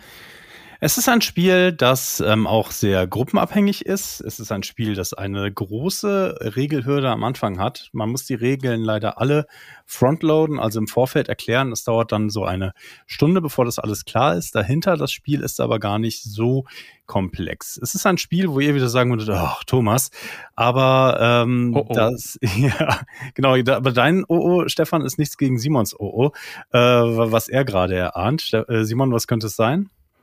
Der Simon ist gerade auf Toilette. Das passt auch dazu. Ja, dann sage ich das jetzt. Kannst ja, schnell erzählen und wir, wir, gehen schnell durch. Ja, er hat, hat schon gespürt und es hat Brechreiz bei ihm ausgelöst. Äh, Station Fall ist bei mir auf äh, Nummer eins. Station Fall hm. ist ähm, ein, ein Spiel, das schwer zu kategorisieren ist. Es ist im Prinzip eine große Versuchsanordnung. Wir befinden uns auf einer Raumstation, die äh, in 15 Minuten, 15 Zügen oder 12 Zügen, das wird so ein bisschen variiert, äh, in die Erdumlaufbahn eintreten wird und ähm, zerschellen wird, nur verglühen wird, wie auch immer. Ähm, und man spielt Charaktere oder beziehungsweise man ähm, bekommt Missionen für einzelne Charaktere zugeteilt. Charaktere spielen stimmt gar nicht so richtig, weil man alle Charaktere auf der Map bewegen kann und muss schauen, dass man seine Ziele erfüllt. Und ähm, die anderen wissen nicht, wer welche Ziele hat, wer welche Rollen heimlich beeinflusst. Und äh, es ist ein Mordsspaß einfach. Man kann auf dieser Raumstation machen, was man möchte. Es ist in der Art, ja, es ist nicht wirklich eine Sandbox, weil die Möglichkeiten sind, ähm, es ist schon klar, in, in welche Richtung man gehen muss. Aber ähm, ich liebe Spiele, bei denen man einfach das ganze ähm, Brett äh, manipulieren kann, wo es keine vorgefertigten Fraktionen gibt dabei. Und ähm, ich glaube, weshalb Simon das nicht leiden kann, ich nehme das mal ein bisschen vorweg, war, weil er meinte, das funktioniert als Social Deduction Spiel nicht. Das Stimmt. möchte es aber auch gar nicht so weit. Es ist eher ein Nemesis ohne Handbremse. Ne? Also ich habe das letztes Mal schon mal angedeutet, als wir über Nemesis gesprochen haben, dass ich mir mehr wünschen würde, dass du bei Nemesis mehr machen kannst, um mit den, die, mit den an, die anderen ja, um, um die Ziele der anderen zu vereiteln und sowas, ne? Und dein eigenes Ding zu pushen. Und das ist das so par excellence, ne? Wie gesagt, es ist eine Regelhürde dabei, es ist gruppenabhängig. Ich glaube, den meisten Spaß hat man, wenn man es wirklich mit ähm, vier Leuten ähm, alle zwei Monate auf den Tisch bringt oder noch häufiger, ne? damit alle wissen, was die Charaktere können. Das ist einfach gesetzt. Ne? Man muss vorher wissen, okay, der hat das Ziel, der hat das Ziel, damit man einschätzen kann, was die anderen tun darauf. Aber das Spiel an sich ist bewegen, Aktionen ausführen und da funktioniert es ähm, eigentlich auf einem Level, das jetzt von, vom, vom, vom Regelload nicht äh, kopfschmerzerzeugend ist. Da widerspreche ich. Ich fand es vom Regelload nämlich übelst kopfschmerzend bereitend. Aber während des Spiels? Also am ja, Anfang? Wer, ja. Während des Spiels auch, weil äh, du hast 20 Aktionsmöglichkeiten. Ja, nicht so. wirklich. Ah. Ja, 15 vielleicht. Aber also ich, nein, ich, ich will dir das Spiel auch nicht schlecht machen. Mir hat es einfach nicht gefallen. Ich, es war was ganz anderes, als ich erwartet habe. Ich habe eigentlich so ein, so ein schönes Social Deduction-mäßiges Spiel erwartet. Ich finde auch nicht, dass es mit Nemesis annähernd mithalten kann, weil Nemesis lebt von der Atmosphäre. Und hier sind mir die Leute schon fast, ja, nicht egal, aber jeder steuert jeden und dadurch, es ist eher eine, eine ganz andere Stimmung für mich. Also es ist auch weniger äh, diese Bedrohung. Also, nee, also es ist einfach eine Friemelei gewesen für mich. Also ist es auch ja. Ist das auch semi-kooperativ wie Nemesis? So nach dem Motto, dass ja. eigentlich wollen alle zusammenarbeiten das und die Station alles, retten? Alles ist es. Das kommt ein bisschen drauf an. Es gibt Leute, die die Station retten wollen. Es gibt Leute, die nur ihre eigene Haut retten wollen. Es gibt Leute, die die Station retten wollen, aber äh, alle äh, Menschen darauf vorher töten möchten. Also alles hm. kommt auf die äh, Ziele dabei an. Ne? Und das macht es eben ähm, sehr, sehr ähm, witzig, erstmal dahinter zu steigen, wer was möchte. Und ähm, ja, dann das zu verhindern, während man seine eigene Agenda nach vorne pusht. Glaubst du denn, Simon, mal angenommen, die Regeln wären, du hättest jetzt fünf Partien gespielt, mal unabhängig davon hm. sollte man fünf Partien spielen müssen, damit man das Spiel versteht. Ne? Das ist nochmal eine andere Frage. Ja, ja, das Aber angenommen, du würdest die Regeln richtig gut drauf haben. Glaubst du, dass es dann cool sein könnte? Für mich nicht, nee. Also dann würde ich jederzeit lieber zu einem, zu einem anderen Spiel greifen, wie jetzt zum Beispiel zu einem Nemesis oder zum Battlestar Galactica. Also für mich war die Stimmung am Tisch auch einfach nicht witzig. Äh, persönlich. Also ich fand, äh, das war sicherlich auch dem geschuldet, dass wir alle noch so ein bisschen durchsteigen mussten. Das war, glaube ich, auch deine erste Partie, Thomas, ne? Ja. Ähm, aber ich fand die Regeln so dermaßen sperrig. Also das war, äh, ja, hier, das sind die 15 Aktionsmöglichkeiten. Jetzt geben wir mal die Übersichtskarten rum und jeder liest sich mal diese 15 Aktionsmöglichkeiten durch und dann waren wir erstmal 10 Minuten damit beschäftigt. Und das ist, äh, es war einfach unelegant. Es ist einfach ein sehr sperriges Spiel und ich mag diese sperrigen Spiele nicht. Ich mag die heruntergebrochenen Mechaniken. So, wie bei Battlestar Galactica. Du hast wenig Sachen, die du im Spiel machst und der, der Rest lebt von der Atmosphäre, wie du diskutierst, ähm, von deinen Mitspielern. Und hier ist es eher so, ähm, das könntest du auch theoretisch schweigend spielen. So, und das macht mir dann gar keinen Spaß. Ich glaube nicht, dass du das schweigend spielen kannst. Also allein ja. schon das, was am Tisch passiert. Also die erste Runde, da gebe ich dir recht, die war nicht die optimalste. Ich habe es danach noch ähm, viermal in wechselnden Konstellationen mhm. gespielt und äh, also wir hatten wirklich Mordsstimmung äh, am Tisch. Ne? Auch die Charaktere, die so schön weird sind, die auch teilweise sind das halt Arschlöcher. Ne? Also du, äh, das, das sind keine sympathischen Leute. Es gibt irgendwie diese aufgeteilte Oma, aufgetaute Oma, die aus der Kryostasis kommt und sich gerade noch so retten möchte äh, vom Schiff und sowas. Also da kommt schon Atmosphäre ähm, auf und zwar eben nicht durch ähm, narrative Passagen, die da vorgelesen werden, sondern durch das, was auf dem ähm, Brett passiert. Ne? Und das ist slapstick-mäßig und ähm, das ist auch nicht immer, ja, es, es kann frustrierend sein, das sehe ich total, ne? aber ähm, es ist einfach ähm, vom Designanspruch her ähm, für mich dieses Jahr einzigartig. Es ist mutig, sowas rauszubringen. Einzigartig ist ne? das definitiv. Und ähm, deshalb ähm, ist es für mich auf die Eins, weil ich mir mehr solcher Spiele auch wünsche. Ne? Ähm, definitiv. Da kommt demnächst äh, Axon Protocol raus. Das ist so in einem Cyberpunk-Setting, das, wo mhm. du auch so eine ganze Stadt voller Charaktere zur Verfügung hast, wo du alle theoretisch steuern könntest, ne? um deine Ziele zu erreichen. Ich liebe das einfach. Und ähm, bei Stationfall, wie gesagt, es lässt einen Dinge machen, die man bei einem engeren Korsett wie bei Nemesis eben nicht machen kann. Und ähm, das ist für mich immer das, das wisst ihr, wo mein Herz aufgeht. Und äh, deshalb stehe ich hier auf dem Hügel und verteidige Stationfall. Ist ja auch, ist ja auch okay. Wie, wie lang ist eine Partie? Weil äh, der Simon nennt ja gerade Battlestar Galactica und nur kurz äh, eine kleine Warte, ich kann nachgucken, wie lange wir gespielt haben damals. Das war haben eine der ja. Battlestar Galactica, eine der langweiligsten Spiele ja, auf meiner Seite. Ist, äh, das nur dazu. Aber generell, Thomas, was würdest du sagen? Stationfall ungefähr? Unterschiedlich. Schon länger? Stunde oder? Regelerklärung bei neuen Spielern, definitiv. Ja. Und die Partie kann von einer bis drei Stunden alles sein. Wir haben Denn, zwei Stunden gespielt. Die Stunde, ja. Die Stunde Regelerklärung, die schreckt mich ja ein bisschen ab. Ne? Also, also, wenn ich sage, also bei uns waren es definitiv mehr als eine Stunde. Dadurch, dass Thomas auch zum ersten, also das, Spiel ist das erste Mal erklärt, ich glaube, es waren eher anderthalb. Ich habe es gar nicht erklärt. Wer war das denn? Ivan. Ah, ja, ja, ja, ja, ja. Ja. Stimmt. Ich glaube, ich habe es dann auch mal in 45 ja. Minuten erklärt. So, es geht. Das, das geht halt, bestimmt, ja. Es ist halt so ein bisschen wie bei, wie beim Nemesis. Wenn du die Regeln vorher nicht erklärst, dann haben die Leute nicht die Informationen, die sie brauchen, um effektiv mhm. zu spielen. Ne? Und du kannst halt während des Spiels nur begrenzt eben dann noch manipulieren. Ne? Wenn einer was nicht weiß, so und dann nochmal nachfragt, dann ist ein bisschen, dann wissen die anderen, was er vorhat. Ne? Das, das ist das Problem. Aber es, Nemesis ist einfach gestreamliner. Das kann, ich glaube, das kannst du auch unterstreichen. Ne? Also Nemesis ja, ja, hat einfach klar ist es dadurch eingeschränkter und ich, ich finde auch Nemesis hat auch deutliche Schwächen an einigen, an einigen Design-Entscheidungen äh, so.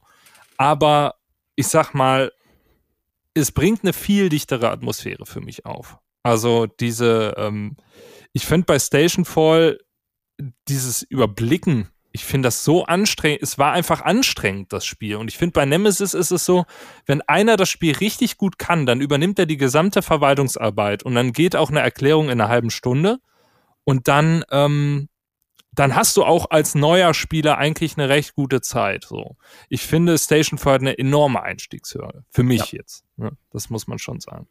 Muss man, muss man mögen. Definitiv. Muss man mögen oder auch nicht, aber ich kann anerkennen, es ist auf jeden Fall ein sehr uniques Spiel. Und äh, von daher kann ich auch verstehen, dass Leute sagen, boah, ich finde das mega. Gut. Simon. Ja, jetzt könnt ihr haten dann. das wird schwer möglich tun wir, sein. Tun wir, keine So, ich habe Uno extrem auf der Eins. Nein, ähm, ja, jetzt, jetzt geht's los mit dem Monolog. Ähm, das Spiel auf der Eins war nun wirklich gar keine schwere Aufgabe für mich. Ähm, ich bin mal gespannt, ob ihr drauf kommt. Wir, wir können ja wieder so eine. Ich, ich, so ich würde es jetzt schon sagen wollen. Er, erzähl. Oathsworn. Nee. Oh. Okay. Nee, nee, nee, auf gar Na keinen dann? Fall. Auf cool. gar keinen Fall. Ja, gut. Äh, da reden wir im nächsten Gespiel drüber. Ja. Ähm, es ist ebenfalls kooperativ. Am besten solo oder zu zweit. Ich würde sagen zu zweit auf jeden Fall, weil jeder dann nur einen Charakter steuert. Und es ist eine Open World. Und mhm. es hat Backbuilding. Und es hat eine gute Story. Ja. Also Syrian Guard. Thomas. Richtig. Es geht um The Isopher ich wollte ja erst Earthborn Rangers sagen, aber. Besser nicht. äh, vielleicht, ah, tatsächlich witzig, ja. Wir hatten, äh, gut, dass du es sagst, wir hatten erst Earthborn Rangers angefangen, waren davon ja so herbe enttäuscht und haben dann Isofarian Guard angefangen. Und das hat uns dann gezeigt, wie gut ein Spiel sein kann. Ähm, kurz worum geht's? Es ist eine, ähm, ja, ein Kampagnenspiel, wo wir, äh, ja, über 50 Stunden maximal. die, ich sehe schon beide anderen direkt äh, auf gar keinen Fall. Ja, ich weiß, ähm, das ist ein Commitment, aber man spielt äh, fünf Kampagnen über jeweils 50 Stunden. Also man hat ordentlich Content. Und ich habe auch gedacht am Anfang, äh, niemals. Äh, das ist so ein Spiel, das fängst du an und dann hörst du auch wieder auf, weil du hast ja gar nicht die Zeit dafür. Pustekuchen. Wir haben die erste Kampagne innerhalb von, ich glaube, anderthalb Monaten komplett durchgespielt. Hat bei uns so 37 Stunden gedauert. Und das ist ein absolutes Kompliment an dieses Spiel. Ähm, worum geht's? Wir sind in so einem Fantasy-Setting. Ähm, man könnte sagen, so eine Mischung aus eigentlich, eigentlich ein normales High-Fantasy-Ding. So. Spricht mich normalerweise wenig an, gibt eine Bedrohung und wir sind äh, von der Wache und versuchen das Land irgendwie zu verteidigen. Aber durch Umstände passieren gewisse Dinge. Ich werde da auch gar, nicht großartig äh, spoilern. Aber wir werden uns ja zu zweit auf die Reise begeben, um Bosse zu bekämpfen, um ja Begegnungen zu erleben, um einfach die Spielwelt auch zu erkunden. Und ähm, das macht das Spiel eben fantastisch. Es hat ein sehr, sehr gutes Storytelling. Es funktioniert so, dass wir eine, eine Hauptquest haben. Wir haben aber auch mehrere Nebenquests, die wir erfüllen können. Und da erinnert es eben auch an wirklich an Videospiele. Und ähm, es ist so, dass wir uns über eine Map bewegen und jeden Step quasi dann zufällige Ereignisse ziehen, äh, Kämpfe ziehen und ähm, ja, nach und nach in der Story voranschreiten. Und da muss man einfach sagen, man spielt es eine gewisse Zeit lang und sagt, wir speichern jetzt. Das Speichersystem ist auch mega. Man, man hat so äh, normale Game Trays und man legt einfach nur ein Ding drüber, schiebt das wieder zurück in die Schachtel. Das Ding ist abgebaut. Und ähm, es zieht einen aber sowas von in einem Bann. Es war teilweise so, dass wir in dem Monat ähm, gedacht haben, komm, wir fangen damit jetzt mal an und nach dem Essen spielen wir nochmal was anderes. Ne, vielleicht mal ein Eurogame oder ein kleineres Spiel oder was weiß ich. Und wir saßen da nach dem Essen und haben gesagt, na komm, jetzt lass uns doch nochmal da weiterschauen. Und äh, zack, haben wir tatsächlich mal an einem Tag locker fünf bis, bis sechs Stunden äh, nur dieses Spiel gespielt. Und das ist sehr selten. Wir bauen Ressourcen ab, wir bauen uns unser Camp auf, wir ähm, kämpfen gegen Monster und da ist eben auch so das, was es eben im Gegensatz zu anderen Open-World-Spielen und Kampagnenspielen eben so gut macht. Das Kampfsystem ist eine absolute 10 von 10. Wir haben asymmetrische Charaktere und ein Backbuilding-System. Wir leveln uns auch im Laufe der Kampagne auf. und kriegen dann wieder neue Chips rein und haben so ein bisschen ein Ressourcenmanagement. Also wir müssen gucken, wie setzen wir die gezogenen Chips rein und ähm, haben auch Einmalfähigkeiten. Und äh, das Geniale ist, wir können uns buffen, also wirklich schönes Backbuilding und ähm, das macht richtig Spaß, vor allen Dingen, weil die Gegner mitleveln. Das heißt, immer wenn wir merken, oh, die Gegner fallen uns langsam ein bisschen leicht, äh, gehen wir halt in der Story weiter und kommen in das nächste Chapter und jedes Kapitel ist nochmal in unterschiedliche Kapitel unterteilt und kriegen dann stärkere Gegner. Und so haben wir eigentlich durchgehend in einem Kapitel eine, eine steigende Herausforderung und werden halt selber auch besser. Das heißt, die Züge werden natürlich auch länger, muss man natürlich auch wissen, aber wer so einen Story-Kampagnenspiel sucht für ein bis zwei Leute, ähm, das ist absolut genial. Also das ist mittlerweile auf jeden Fall in meiner Top 10 und ähm, wir sind in Kapitel 2, haben wir angefangen und haben dann gemerkt, oh, äh, jetzt sind unsere Charaktere schon sehr vanilla wieder. Es sind äh, witzigerweise äh, alle Charaktere, die wir über den, die fünf Kampagnen spielen, auch komplett asymmetrisch, also funktionieren auch komplett anders, haben unterschiedliche äh, Auflevel-Fähigkeiten, unterschiedliche, ähm, ja, unterschiedliche Synergien, aber sie sind halt sehr vanilla am Anfang. Und ähm, deshalb haben wir erstmal eine Pause wieder gemacht. Wie siehst du das im Vergleich zu einem Arkham Horror LCG? Ich habe ja Arkham Horror nicht gespielt. Ähm, ah, okay. Ich habe Earthbound Rangers ja gespielt und da fand ich das Storytelling sehr dezent. Also ähm, hier hast du es wirklich so, du, ähm, du hast quasi wie in einem alten Computerspiel, auch im neuen, quasi Questpunkte, wo du hinläufst und die Geschichte erlebst und danach wirst du wieder freigelassen. Mach, was du willst, bis du zum nächsten Story-Arc kommst quasi. Das finde ich auf jeden Fall nochmal interessant. Also das wäre so mein Tipp, spiel auf jeden Fall mal Arkham Horror, weil also A, ich finde es sehr, sehr gut. Ähm, und das, was du so beschrieben hast, da würde ich jetzt so persönlich als Klassenprimus an quasi Arkham Horror denken und das würde mich mal interessieren, wie du das siehst. Ich glaube ich nicht, dass es mir gefallen wird, weil die Leute, die gesagt haben, Earthbound Rangers äh, ist mega, das sind halt alles so Arkham Horror Fans so und ich bin das, ich fand das System sehr unimmersiv bei Earthbound Rangers. Das war einfach nur, ich lege ein paar, paar, ähm, ich sag mal, ein paar Marker auf Karten ja, ja, ja. und muss mir darum herum. Das ist ja bei Arkham Horror auch so. Äh, bei Isofellen Guard ist es so, du wirst komplett hereingezogen in die Welt. du hast Itemplätze, du hast, ähm, du hast Levelfähigkeiten, die auch komplett was mit den Chips verändern. Du hast, du hast unterschiedliche Gegner, du hast eine Story, die dich packt, wo du auch wirklich dann einfach mich da, da, dich da hinsetzt und einfach fünf Minuten liest. Ja, ähm, es gibt auch die Vorteller-App, ist ja auch eine sehr bekannte App, die einem das dann quasi vorlesen kann. Also du wirst in diese Welt reingezogen. So. Und das hatte ich bei Earthbound Rangers zum Beispiel nicht so. Das ist eher abstrakter. Ähm, heißt, wir treffen mir da wahrscheinlich einige widersprechen. Und, und du zeigst mir Isofarian Guard und ich dir Arkham Horror. Ja, das wird, das wird nicht funktionieren, weil Isofarian Guard kannst du niemanden einfach mal so zeigen. Äh, Isofarian Guard ist, ja, das okay. ist, das ist das Problem. Du kannst ja nicht sagen, okay, komm, wir machen Aber ich hätte jetzt Partie. schon erwartet, dass ich, ich spiele eine Stunde und dann verstehe ich, ey, das ist ein gutes Ding oder nicht? Mm, das verstehst du schon, aber das Spiel entfaltet sich halt über die. Das ist halt genial. Du hast einen Spannungsbogen von der ersten Kampagne von 37 Stunden. So, du fängst an, die Mechanismen zu verstehen und fängst an, neue, ähm, neue Gegenstände auszurüsten. Fängst Aber an, so ähnlich wie, wie Stationfall, da will ich auch nicht eine anderthalb Stunden Regelerklärung haben. Und dann, Besser eine Stunde Regelerklärung als 37. Ja, ja, genau. Also, das, also, das hört sich so an, wie ich muss erstmal 20 Stunden spielen, damit ich es gut finde. Nein, nein, definitiv nicht. Ähm, das Problem ist nur, wenn du 37 Stunden gespielt hast, dann wieder auf das Basic zurückzukommen, da brauchst du eine Pause zwischen, weil du also es wird komplexer im Laufe des Spiels. Du fängst an und die Gegner sind recht basic. Das Gute ist auch, das AI-System mit den, mit den Gegnern ist sehr, sehr simpel. Die ist auch wirklich sehr knackig. Und ähm, du steigst da in den Stufen quasi auf innerhalb des Kapitels und hast nachher wirklich ein Potpourri an, an Optionen, die du einsetzen kannst. Und am Ende dieser Kampagne epischer Bossfight und dann ist es aber mit den Charakteren auch erstmal gewesen. Die kommen in Kapitel 5 wieder. So, und du fängst wieder mit zwei Basic-Charakteren an und musst die erstmal von neu wieder entwickeln.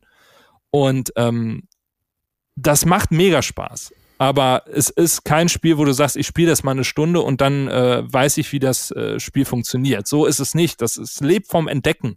Es lebt von der Geschichte äh, vor allem. Ne? Also ich sag mal, die erste Stunde ist nur, ähm, ich lerne so ein paar Kernmechaniken kennen und lese Story. So, das muss man wissen. Es ist sehr, sehr viel Geschichte und es ist eine sehr gut geschriebene Geschichte und das sage ich als jemand, der kein Fantasy mag eigentlich.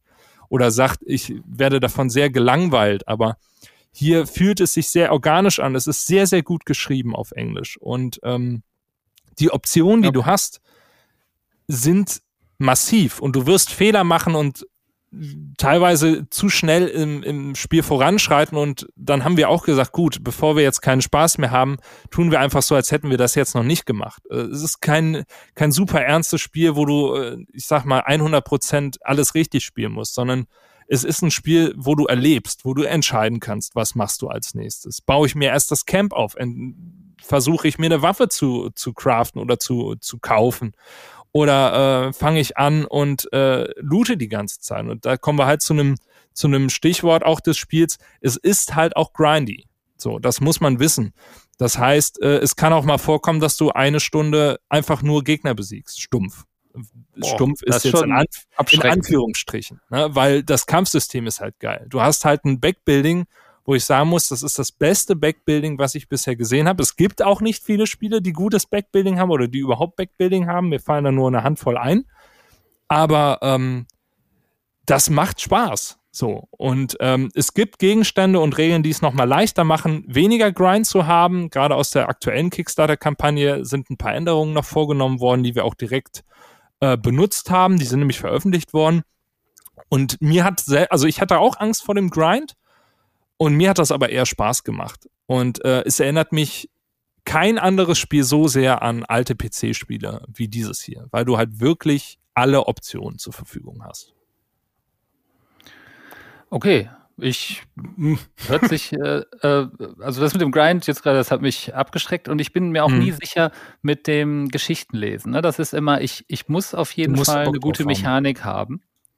Die hast und, du. Die hast ähm, du. Und, da, und ich denke immer, ne, wenn es mir um die Geschichte geht, dann denke ich immer sehr oft, ja, dann gucke ich lieber einen Film. Ähm, oder lese ein gutes Buch. Mhm. Ähm, äh, also das ist meine generelle, also das heißt jetzt nicht, dass das in dem Spiel nicht funktioniert, ne? aber das ist immer so. Und ähm, aber äh, du hast es natürlich gut verkauft. Also ähm, vielleicht bringt es mal mit und wir, wir schauen mal so ein bisschen rein, was so die Mechaniken sind. Nur kurz eine Anmerkung noch. Ähm, ich finde Arkham Horror unglaublich gut. Hab mir aber auch ein, ähm, ein äh, How to Play zu Earthbound Rangers angeschaut und hätte gedacht, hm, weiß nicht, das muss ich nicht unbedingt spielen. Aber äh, vielleicht ja, machen wir da nochmal eine Folge drüber. Ja, das wäre interessant. Also ich denke, das ist wirklich ein sehr spezielles Spiel. Und es ist ein Commitment. Wie gesagt, du musst wirklich viel Zeit investieren. Und ich hätte ehrlicherweise gedacht am Anfang auch, äh, dass es mir auch nicht so gut gefallen wird. Und es ist auch deshalb auf der Eins, weil auch meine Freundin es so hart abgefeiert hat. Und wir da gesessen haben zusammen und die Kämpfe ausgelotet haben. Und wir dann gemerkt haben, es ist, es ist einfach gut. So. Und es hat uns einfach so gepackt, dass wir es teilweise wochenlang aufgebaut gelassen haben und einfach auch mal einfach eine Stunde zwischendurch gespielt haben. Und da auch der Vorteil, wenn du so einen Grind hast, kannst du auch einfach mal äh, am Abend sagen, okay, ich mache jetzt drei, vier Gegner und dann essen wir was oder so. Ne? Und das, äh, ja, das ist schon, ist schon mega. Und cooler Soundtrack, by the way, äh, in meiner Spotify-Jahresrückblick-Liste. Äh, Leider hat die, die Liste, die ist ja völlig zersprengt. Also ist mein meistgehörterster Artist ist tatsächlich auf Spotify der Komponist für The Isofarian Guard. Shoutout geht raus. Auf jeden Fall. Okay, Gut, Stefan. Stefan. So, Jetzt bin ähm, ich aber ähm, wirklich gespannt, was du jetzt willst. Wir haben ja eben gerätselt, ob es Nukleum vielleicht ist, aber haben wir gedacht, nee, so geschwärmt hast du auch nicht.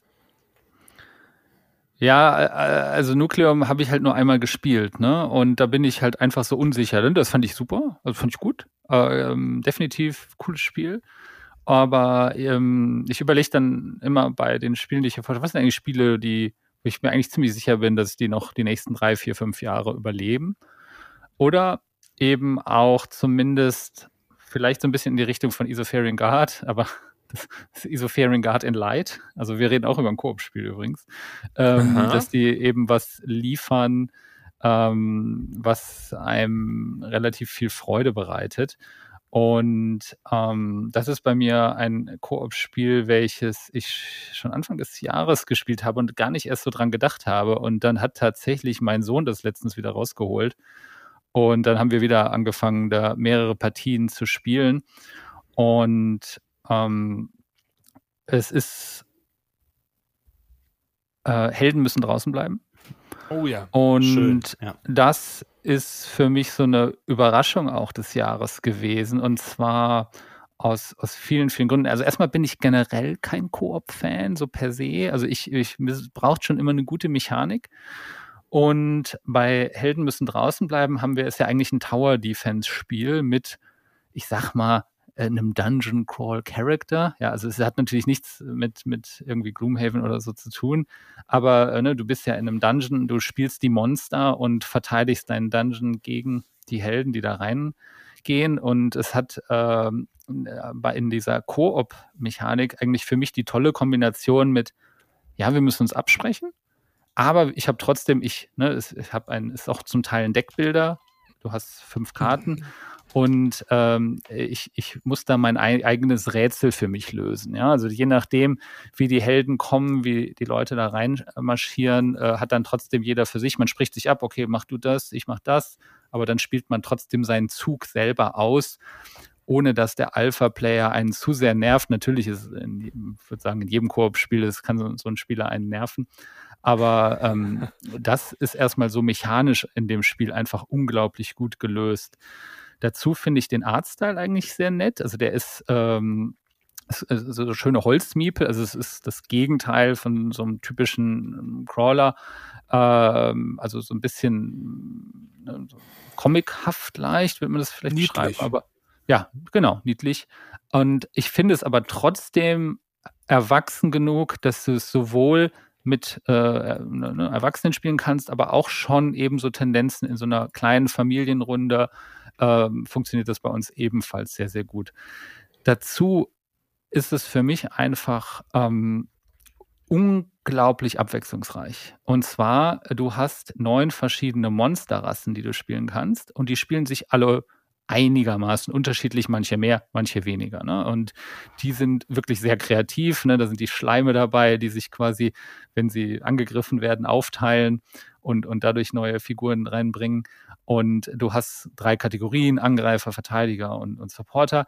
Und allein schon ist es genug Abwechslung, diese neuen Monster einmal durchzuspielen. Das sagst du schon, da, da, das ist immer, ah, welchen, welchen probiere ich heute mal aus, gerade am Anfang, in den ersten Partien. Ne? Und dann, wenn du einmal durch bist, dann denkst ach, die wollte ich nochmal spielen. Ne? Und dann probieren wir die mal aus.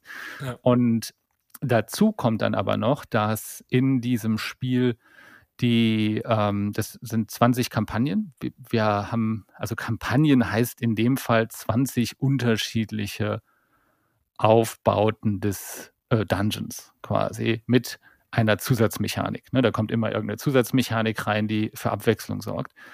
Und das in, wir, wir haben auch, glaube ich, maximal die Hälfte durch, weil wir auch oft manche Sachen mehrmals gespielt haben. Das sind ja dann immer eigene Rätsel für sich. Und das hat, äh, das, das ist quasi ein Spiel, das kannst du einmal spielen und dann wegpacken. Du könntest aber auch drei Partien hintereinander spielen, ähm, weil du dann eben nochmal die nächste, die nächste, das nächste Setup durchspielst oder eben ähm, andere, andere Figuren ähm, auswählst. Und das äh, hat einfach äh, unglaublich gut durchgehalten. Ne? Und das ist ähm, ein Spiel, was äh, ich interessant finde, weil du auch den äh, Schwierigkeitsgrad variieren kannst. Also du kannst äh, selber schauen, wie, wie schwierig machst du es dir, weshalb es eben bei uns im Familiensetup funktioniert hat, eben aber auch außerhalb. Und ja, äh, ich würde es, ich habe es einem, äh, wir spielen es meistens zu zweit. Ähm, bei drei Leuten, das auch mal ist die Downtime schon ein bisschen mehr. Ich glaube, ich würde es nie zu viert spielen wollen. Mhm. Ähm, aber Machst dafür. Bitte? Machst du sehr genau. Es passiert, wenig, es passiert ja. einfach zu viel und dafür sind die Züge einfach zu lang. Aber ja. ähm, für mich, äh, ich glaube, kostet 50 Euro ungefähr, ähm, war, hat sich sehr rentiert, sehr viel gelohnt, haben wir ganz viel Spaß mit gehabt. Das ist immer so ein Spiel, was immer mal wieder rausgeholt wird und sagt, oh, ja, heute spielen wir und anders vielleicht als Isofarian Guard, wo du reintauchen musst in die Welt. Ne, da kannst du eine Partie spielen und dann ist auch gut und dann kommt es aber im Monat wieder raus, spielst nochmal eine. Voll. Ich finde es auch ein fantastisches Spiel, ähm, was ich auch in verschiedenen Settings schon gespielt habe. Tatsächlich sogar auf der Arbeit. Der Klient war auch sehr begeistert. Ich habe es mit meinen Eltern gespielt, denen war es zu schwierig. Und äh, da haben wir auch zu viert gespielt. Das war auch nicht die beste Partie. Und ich würde auch sagen, zu zweit am besten. Und ähm, was ist deine Lieblingsfraktion, würde ich mich interessieren. Ja, die Schleime, die sagte ich gerade. Ja, also meine auch. von der Idee natürlich cool. Äh, Mega gut. Ne? Ja, ja, dass wenn die gehauen werden, dass sie sich teilen, das ist einfach auch ein, das ist auch sehr strong, muss ich sagen. Das ist schon sehr witzig.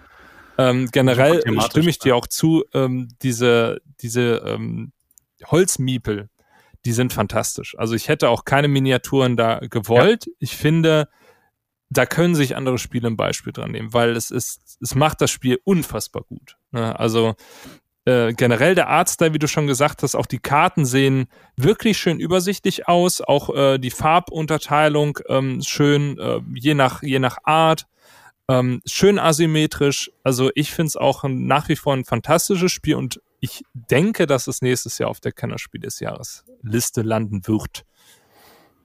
Also würde ja. mich freuen, da bin ich, da bin ich unsicher, äh, aber ich hoffe, es. Ähm, ich hoffe es auch.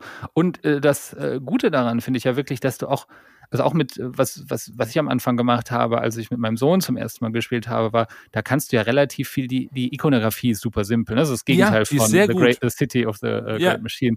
Ne? Du hast wirklich, ich habe einen Schuh, dann kannst du laufen, ich habe ein Schwert, da schlage ich einen Bogen, kannst du die Monster angreifen. Das hat, das hat mein Sohn sofort verstanden.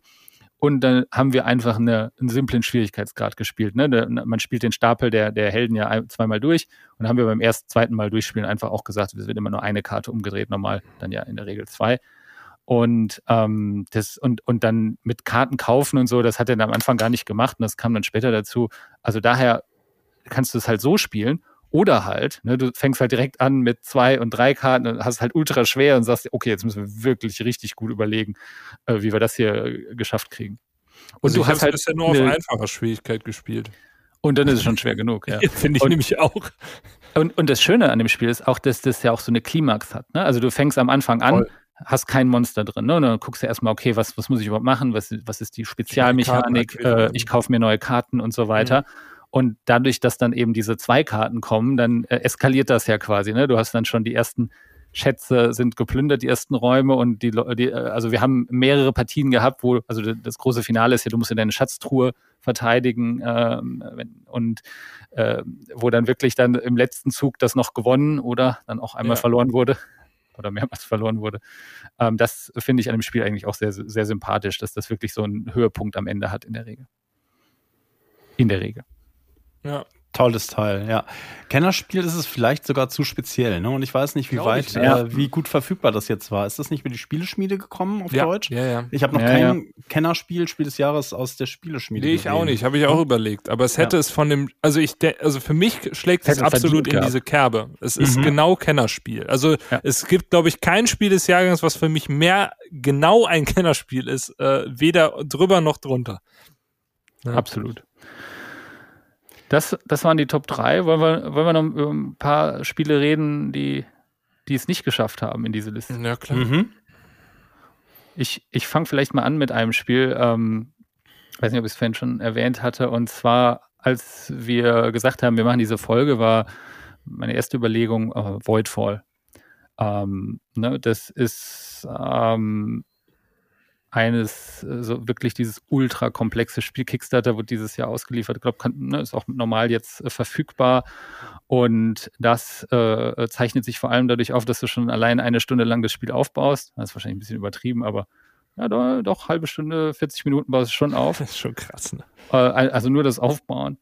Und ähm, das haben wir Mitte des Jahres gespielt. Ähm, fand ich eigentlich super. Also, das ist auch ein, so ein richtiger äh, Brain-Burner, ne? also wo du wirklich davor sitzt und sagst, ah, was mache ich? Insbesondere in den ersten Zügen. Die kannst du dann relativ gut durchplanen und danach ist äh, am Anfang der Runde, du spielst drei Runden und danach geht das. Wir haben das, glaube ich, viermal gespielt und, und ich hatte das so im Gedächtnis äh, als ja, nee, das ist eigentlich ein super, super Spiel gewesen. Und dann haben wir tatsächlich diese Woche, habe ich gesagt, ah, du musst nochmal spielen, bevor du es auf die Top 3 packst. Und dann war das so gefühlt so, nee, auf gar keinen Fall. So, wie viel habt ihr es gespielt? Wir haben es zu viert gespielt und das mhm. ist tatsächlich so meine Überlegung. Und wir, wir haben aber schon auch mit Leuten gespielt, die auch alle eigentlich schnell spielen. Es hat unendlich lang gedauert, auch diesmal. Ne? Also für mich ist ja immer so ein bisschen so, nach dreieinhalb Stunden oder so muss eigentlich auch mal gut sein. Ne? Also wenn wir jetzt nicht über Twilight Imperium oder so reden. Ja, außer man weiß dann, es vorher halt. Ne? Hm. Außer man, na klar, na klar. Und ähm, wir hatten dann auch noch ein Pech, man deckt ja immer so Karten auf, also Pech in Anführungszeichen, dass wir dann auch die Karten hatten mit besonders vielen Zügen, die dann gespielt werden in einer Runde. Und äh, ja, long story short, es hat für mich äh, eben dieses Problem, dass es doch relativ lange dauert. Und das war halt auch eine Runde mit, mit Leuten, die das schon mal gespielt hatten. Ne? Das war gleich mhm. alle, waren, waren keine Erstspieler dabei, weil äh, ich erkläre übrigens Regeln ja immer gerne, aber die Voidfall-Erklärung, die fand ich immer extremst anstrengend. Also, und das ist, da sind wir übrigens auch bei einer Stunde. Ähm, und was mich am größten so ein bisschen geärgert hat oder, oder was ich vermisst habe, gerade in unserer letzten Partie, war, ich weiß nicht, ob uns da einfach noch was, ob wir da noch mehr Erfahrung brauchen, war die Interaktivität, weil, ähm, also die Besonderheit bei Voidfall ist, dass es ja ein Kampfsystem, ein, ein, man sagt deterministisches Kampfsystem, also es gibt keinen Zufall. Also du weißt, wenn ich diese Person angreife, wird das und das und das und das passieren. Das, sind, ne, das hängt dann von den Schiffen ab, die haben Spezialfähigkeiten. Ne, also das, das äh, geht ja so ein bisschen in die Eclipse-Richtung vom Spiel her. Und ähm, das, das hat eigentlich das hat eine nette Komponente, dass du quasi immer schauen kannst, okay, der könnte mich jetzt angreifen, ah, vielleicht legt er noch ein Schiff dazu oder was auch immer. Ich weiß es nicht, äh, da müsste ich jetzt noch was tun, damit der mir nicht dieses Gebiet wegnimmt. Oder er könnte das machen, aber ist er bereit dafür, einen seiner Züge zu opfern. Und ähm, das ich, fand ich eigentlich erstmal sympathisch. Aber gerade jetzt auch in dieser letzten Partie war das so, dass ich weiß nicht, ob wir ein falsches Szenario gewählt haben oder so, dass wir einfach ähm, die ersten zwei Runden oder wie waren wir zu langsam, dass, dass da gar nichts, also da war nicht ansatzweise irgendwie äh, das Potenzial eines Konflikts irgendwie zu sehen. Das heißt, es ist das passiert, was ich immer unglaublich schlimm finde an Spielen. Es haben die ersten zweieinhalb Stunden haben alle vor sich hergespielt und es war total egal, was die anderen gemacht haben. Es hätte mich nicht mhm. weniger interessieren können, was, was meine Mitspieler gemacht hätten. Soll ja auch ähm, gut zu zweit funktionieren, vielleicht auch gerade deshalb, ne? Das war meine Überlegung, dass ich, dass ich gedacht habe, ey, du musst eigentlich, das muss man eigentlich nochmal zu zweit, zu dritt, ja. vielleicht gar nicht mehr zu viert spielen. Hm. Ja, schade, aber äh, klingt eingängig. Also mich schreckt die Regel auch ein bisschen ab. Also, dass so viele, so, so viele Regeln sind auch. Ne? Also da gibt es wenig Spiele, die es dann auch für mich so wirklich mega stark machen. Es, es, also da noch, das, also ich glaube, gestern fehlte einfach mal kurz so ein bisschen die Auffrischung und, und da äh, war ich dann auch nicht so gut vorbereitet. Ich hätte auch gedacht, habe es besser im Kopf. Wenn du es einmal gespielt hast und die, die Ikonografie da verstanden hast, das so wie so eine eigene Sprache eigentlich, dann geht es aber wiederum auch wieder. Ne? Also da, ja, du bist da, ja. äh, du kommst da gut rein in das Spiel nach einer, nach einer Stunde, anderthalb. Ist halt ein Expertenspiel, ne? Das ist, das ist schon mega Exper Expertenspiel plus. Thomas, was hast du denn noch so auf deiner, auf deinem Vielleicht-Stapel neben Seven Sea? Richtig, ne? Das muss ich, glaube ich, nicht nochmal erwähnen. Ne? Also es sind bei mir so Slots, die ich praktisch neben den drei Slots, die ich dann gewählt habe, einschieben könnte. Und das wäre auf Platz drei, was so das allgemein gute Spiel wäre, was wir auch, glaube ich, auf einer Kennerspiel-Empfehlungsliste sehen könnten. Vielleicht nehme ich dir jetzt auch vorweg, äh, Simon Far Away. Halte ja, ich dafür ich auch. ganz, ganz mhm. starken Kandidaten. Ne? Dann sprichst du gleich noch ja. drüber. Nee, mach ruhig, mach ruhig. Also ich, ich kann da gar nicht so viel drüber sagen, außer dass es mein Hirn zwirbelt. Und das ist eigentlich für mich nicht das unbedingte Kriterium zu sagen, hey, äh, da kann man so viel drüber nachdenken und so. Aber es lässt mich, es zwingt mich dazu, um die Ecke zu denken. Und ich habe es auch wirklich erst nach drei, vier Partien begriffen, was es von mir Ich habe es noch immer nicht ganz begriffen. Das Spiel schafft es, einen immer wieder kalt zu erwischen mit ganz einfachen Mitteln. Fühlt sich einfach dumm, ja. Ja, genau. Und das ist, das, das, das finde ich gut. Das passiert. Und das im Absacker-Format. Also ja. ich finde es auch super. Also super ähm, gut. Ja, es ist ein anstrengender Absacker. gar nicht ab. Ja, ja, es ist ein anstrengender Absacker. Ja. Aber wirklich cool. Also ich mag es auch sehr gerne. Ähm, äh, Kennerspiel wird es wahrscheinlich nicht, weil ich tippe, dass die Lokalisierung doch noch was dauern wird. Das, Sag mal äh, kurz den Namen des Spiels. Far Away. Far Away zusammengeschrieben. Ah, ja. Auseinander ist eine andere Nummer. Genau, nee, das, das auf gar keinen Fall. Das auseinandergeschrieben. Thomas, es tut mir leid, du hast es dir ja trotzdem gekauft. Ähm, nein, das zusammengeschriebene äh, französischer Verlag auf der Messe auch schnell ausverkauft gewesen und ähm, das wird sicherlich ein deutscher Verlag sich schnappen. Aber ob es für diesen Jahrgang oder für den nächsten dann reicht, bin ich mir nicht sicher. Aber ich fand es auch fantastisch und ja. habe auch schon weit über zehn Partien gespielt. Ja. Wer es testen möchte, es ist äh, sprachunabhängig zu großen Teilen. Die, äh, auf ja. Französisch ist es verfügbar momentan. Ne? Und ähm, ja, ansonsten ist dieses Jahr die Liste bei mir relativ kurz. Ähm, hätte ich geschummelt, hätte ich hätte Flickfleet alles weggeschnipst von meiner äh, Liste. Ne? Das hätte ich eigentlich auf Platz eins gesetzt. Aber das Grundspiel ist von 2018, nur der aktuelle Kickstarter ist von 2023. Aber Den das hast du ja noch nicht gespielt. Den habe ich noch nicht gespielt, ja. das stimmt. Und deshalb ne, dachte ich, will ich mal fair sein, euren Spielen auch eine Chance lassen. Und Kommt dann im gespielt. Flickfleet auf einen anderen Tag. Genau, das äh, ne, machen wir schon mal einen kleinen Teaser, dass das kommt. Aber das ist für mich ähm, die Entdeckung des Jahres eigentlich, die, die alle anderen nochmal einen runtersetzen würde. Ja. Also bei mir wäre es auf jeden Fall noch Run. Ähm, ich habe es ja dem Stefan empfohlen. Ähm, ich finde es das beste Zwei-Personen-Hidden-Movement-Spiel, was es so auf dem Markt gibt. Ähm, haben wir darüber schon gesprochen? Nee, ne? Nee. Also kurz, kurz nur äh, erklären, warum macht es das so gut? Einer ist äh, Verbrecher und der andere ist die Polizei. Warum macht es das so gut? Es hat ein Level-System. Das heißt, je häufiger du gewinnst, desto schwerer wird das Spiel. Und dadurch balanced sich das ein bisschen äh, gegeneinander aus, dass du nicht immer hast, dass der, ähm, dass der Polizist gewinnt, ähm, sondern du, dir wird's einfach schwerer gemacht, je häufiger du es spielst oder gewinnst. Und das finde ich einen sehr coolen Mechanismus. Und ähm, es ist auch ansonsten wirklich sehr rund in wenig Regeln. Ähm, durchaus heftig. Also es ist gar nicht so einfach, egal welche Rolle man spielt. Und ähm, gibt aber trotzdem genug Spielerhilfen, wie zum Beispiel abwischbare Boards und, ähm, und tolle Double-Layer-Geschichten, die einem einfach helfen, ähm, ja, auch Sachen zu tracken. Und ähm, das finde ich absolut genial. Auch ähm, toller Verlag, tolle Grafiken. Für mich auch ja. ein Spiel, was wir weit über zehn Partien gespielt haben, was so ganz knapp auf Platz vier dann gekommen wäre. Genau. Forward Games, einer, ein großartiger Publisher, super sympathisch, ja. äh, durchgängig toll abgeliefert die letzten Jahre über mit allem, ja. Ja, Hardback, Fugitive ähm, mhm. haben sie gemacht und äh, hier Burger Bros haben sie auch gemacht. Ja. Sind halt bekannt für tolle Follow-ups. Also ich glaube, es gibt keinen Verlag, wo die, ähm, die Follow-ups zu spielen noch besser wären, so viel besser wären als bei diesem Verlag. Das ist echt krass. Hm. Stefan, hast du noch, noch was auf deiner ich, Liste? Ich, ja, also ein, was äh, Voidfall äh, hat ja dann gerade so, schon stark kritisiert, aber was wirklich für mich auch noch ein Platz 4 gewesen wäre, ist Divide et Impera, also D-I-E. Mhm. Ja, Thomas, da haben wir, glaube ich, hast du, glaube ich, ja, ich habe es auch schon gespielt dieses Jahr. Ja.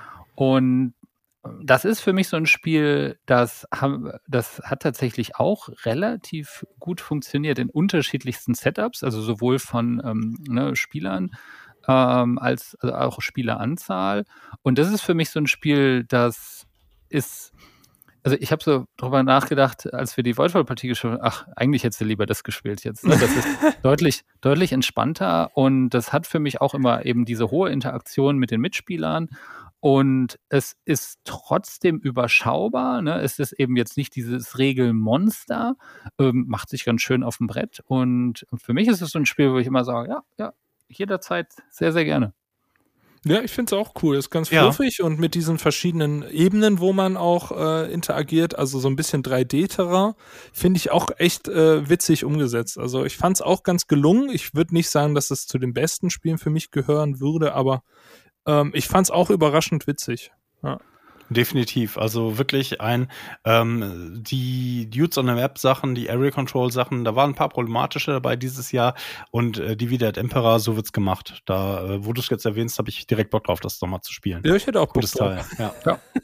Ja, genau. Jetzt, das jetzt, jetzt haben wir die nächsten, nächsten weißt du, Monate schon durchgeplant. Das ist so ein Spiel, ja. wo du denkst, ah, das, das jetzt, ist nicht super, ne, 10 von 10 sofort, aber hey, das ist So, so ein 7 von 10 Ja, ja kommst du ja. gerne. Ja, ein bisschen mehr wahrscheinlich. Acht. Aber, da, aber äh, ich habe hier übrigens zwei Spiele stehen, die bei mir in der engeren Auswahl waren, die ich fast bei dir vermutet hätte, Simon. Für, zumindest Aha, näher. Dann erzähl mal. Und, und zwar einmal Mischwald und Klon ja. Katakomben. Hatte ich gedacht, dass Oh, ja, oh ja, Klon Katakomben habe ich vergessen. Gebe ich ja. offen zu. Siehst du mal. Ähm, warum habe ich das vergessen? Das ist vom letzten Frage. Jahr ursprünglich, oder nicht? Ich glaube auch, dass es äh, ah, okay. ursprünglich vom letzten Jahr ist. Zumindest auf ja, äh, müsste auf Englisch äh, gewesen sein. Äh. Ja, wobei das war, glaube ich, Ende 2022, sehr knapp, ne? aber egal. Ja, Mischwald. ich weiß nicht. Äh, ich fand, äh, Clone Catacomb ist äh, mittlerweile in den Top 10 bei mir. Äh, mit das beste Deckbuilding-Game, was wir so haben. Und vor allen Dingen, weil ich Klong 1, also das normale Klong, gar nicht mag. und ähm, ja, ich sehe gerade 2022. Äh, ich habe das irgendwie nicht in diesen Jahrgang verortet. Deshalb ist es bei mir nicht drin, aber ich habe es auch über zehnmal gespielt und ähm, sowohl ich als auch meine Freunde finden es fantastisch. Und Mischwald ist auch ein super Spiel, ähm, aber würde ich sagen, ist so ein Top 10 Potenzial. Also ich würde nicht sagen, dass du dass ich jetzt jeden, jedes Wochenende Lust hätte, Mischwald zu spielen. Das wäre jetzt bei anderen Spielen anders. Also ich finde es ein gutes Spiel. Es hat auch definitiv Kennerspiel des Jahrespotenzial. Aber mehr als eine 8 oder ja, so eine 8 von 10 wird es von mir auch nicht bekommen. Ich finde es gut. Aber ähm, man kann es auf jeden Fall auch erwähnen als eine der guten Spiele des Jahres, aber mehr auch nicht. Ja, ich finde es auch, also ich finde es überbewertet generell, ne? dass man so Was sagt. heißt also, überbewertet? Kommt ja, immer darauf an, wie du, wie du äh, immer die Bewertung wahrnimmst ich, ich, also ich sag mal, was mich bei Mischwald so stört, ist, also ich habe das wahrgenommen und daher sage ich überbewertet bei, bei vielen Leuten so, ah, oh, ja, ja, super gut. Ähm, und was mich bei Mischwald so stört, dass es quasi dich so lockt als easy Spiel. Äh, ne, die Regel ist ja, also ja auch super schnell erklärt. Und ähm, ja. Äh, ähm, hat, aber was, was ich dann schlimm finde, ist diese Zählerei nachher. Ne? Und ich kann mir gut vorstellen, dass ihr das nicht macht einfach, ne? Dass ihr einfach äh, du bist ja so ein Bauchspieler auch. Das Ach so, ja beim, beim Spielen? Dann, nee. Beim Spielen, ja. Und nee, ich hatte eine nee, Partie, immer, immer. da fing dann wirklich jemand an, fast bei jeder Karte irgendwie Ach, die Punkte zu zählen. Oh nein. Nee, das kannst du bei Mischwald vergessen. Oh, das, Aber das davon lebt das Spiel doch eigentlich auch, dass du gar nicht weißt, wer am Ende gewinnt. Und du hast, du fühlst dich trotzdem gut, weil du kriegst richtig Punkte. Also ich habe es auch auf der Arbeit tatsächlich gespielt und ähm, der war auch begeistert von seinen Kombinationen. Ich habe ihn natürlich nachher ordentlich abgezogen, äh, weil ich es halt schon ein paar Mal mehr gespielt hatte. Aber ähm, trotzdem während des Spiels hatte er Spaß, so weil er nicht getrackt hat, wer führt denn jetzt eigentlich. Und da finde ich halt richtig gut simple Regeln, wirklich ganz einfach. Ja. Und die Komplexität kommt mit deinen Entscheidungen. Und es gibt sehr viel Varianz, aber ich würde auch sagen, das ist ein Spiel, das hält sich so zehn Partien und dann hast du alle Karten aber auch schon so ein bisschen raus. Und ähm, das hast du jetzt zum Beispiel bei einem Clan Katakomben, wenn wir es damit vergleichen, hast du nach zehn Partien immer noch äh, sehr, sehr viel Spaß. Und äh, zehn Partien dass es sich hält, ist eh schon immer super. Also gerade wenn man die Kennerspiele des letzten Jahres so vergleicht, Living Forest oder so, kam nicht ansatzweise so häufig auf den Tisch. Ja, ja, ja. Aber ähm, für mich Großer ist es, kann es nicht mehr als eine 8 von 10. Wird es wahrscheinlich nicht sein. Ich finde das Thema süß. Ich finde das Spiel sehr eingängig und wie du sagst, es wird viel gerechnet am Ende, aber ich mache das immer erst ganz am Ende des Spiels. ich habe dafür noch ein, äh, ich habe dafür noch ein Spiel, was ich natürlich erwähnen will. Wollen wir nicht groß drüber sprechen, weil habe ich schon gemacht. Heroes for Sale, Nachfolger von Mindbug. Auch ja. knapp die Top 3 verpasst ähm, von Christian Kuder, einer der Designer von Mindbug. Ein Beat-Mechanismus, ähm, der ähnlich funktioniert wie die Mindbugs. Also sich generell alles so ein bisschen balanced. Ähm, wirklich sehr cooler äh, Card Battler für zwei Personen. Ähm, haben wir schon mehrfach drüber gesprochen, deshalb jetzt hier nicht noch mehr dazu und noch so einer meiner Geheimtipps der Messe oder das, was ich seit der Messe sehr häufig gespielt habe, ist äh, Rubber Paper Scissors. Der Thomas wird hier nickend zustimmen und der Stefan hat es natürlich auch gehört, als wir euch wüst äh, mit, mit Schreien unterbrochen haben beim Spieletreff. Wahrscheinlich habt ihr irgendein Eurogame gespielt und wir haben hinten gerufen. Ähm, geniales Dass die nicht verwiesen wurden, war alles, ja. Aber ja, ja. Ist, ich finde das so witzig, dass das auch bei beim Dice Tower oder so in dem, im Jahresrückblick äh, auftaucht, weil das ist einfach äh, ein komplettes Gonzo-Spiel. Ne? Und also äh, es ist halt einfach ja. nur Schere, Stein, Papier spielst du gegeneinander und Tic-Tac-Toe und Set Collection. Das ist alles. Geht in zwei Minuten, äh, ist für Kinder super weil ähm, dadurch mehrere Mechanismen ja. ja. auch irgendwie erklärt werden. Es ist genug Zufall dabei, dass es auch nicht so ist, dass nur einer gewinnt. Ist ja trotzdem taktische Entscheidung und wenn du drei Kronen sammelst, hast du direkt gewonnen. So, das Spiel kann in drei Zügen vorbei sein. Und äh, ich weiß noch, die erste Runde gegen Thomas war sehr traurig, denn von neun, also man spielt immer neun äh, Schere, Stein, Papier-Duelle, von neun habe ich, glaube ich, acht verloren und dann hatte ich überhaupt gar keine Chance. Ich frage mich immer noch, wie er das gemacht hat. Der gute alte Stein. ein, ein Megaspiel. Also ähm, das war für mich so die Überraschung des Jahres, glaube ich.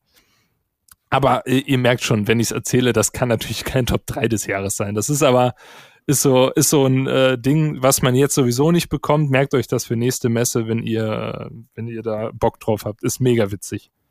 Definitiv. Gutes Teil. Ja.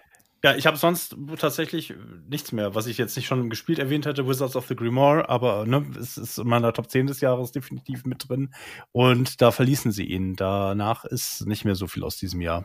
Von daher. Ich, ich kann ja noch mal ein Spiel reinwerfen, das so ein bisschen Kontroverse sorgt, das weiß ich. Äh, und zwar, was wir tatsächlich gerne gespielt haben ähm, dieses Jahr im, im, Familienumfeld, war Star Wars Deckbuilding Game. Und bevor Simon äh, sagen wird, was für ein unglaublich schlechtes Spiel das ist, ähm, nur kurz das. Ich werde heute voll Also ich habe das auch hier. gespielt und habe gedacht, boah, das hat ja schon so, so Game Design Flaws auch. Ne? So mit, mit, mit welche Karten liegen da aus? Aber ähm, habe es halt dann sehr gerne gespielt, weil mein Sohn das auch sehr gerne gespielt hat. Und für mich ist ja immer Shards of Infinity in dieser Kategorie eigentlich so der Klassenprimus, wo ich sagen würde, das ist sehr, sehr stark.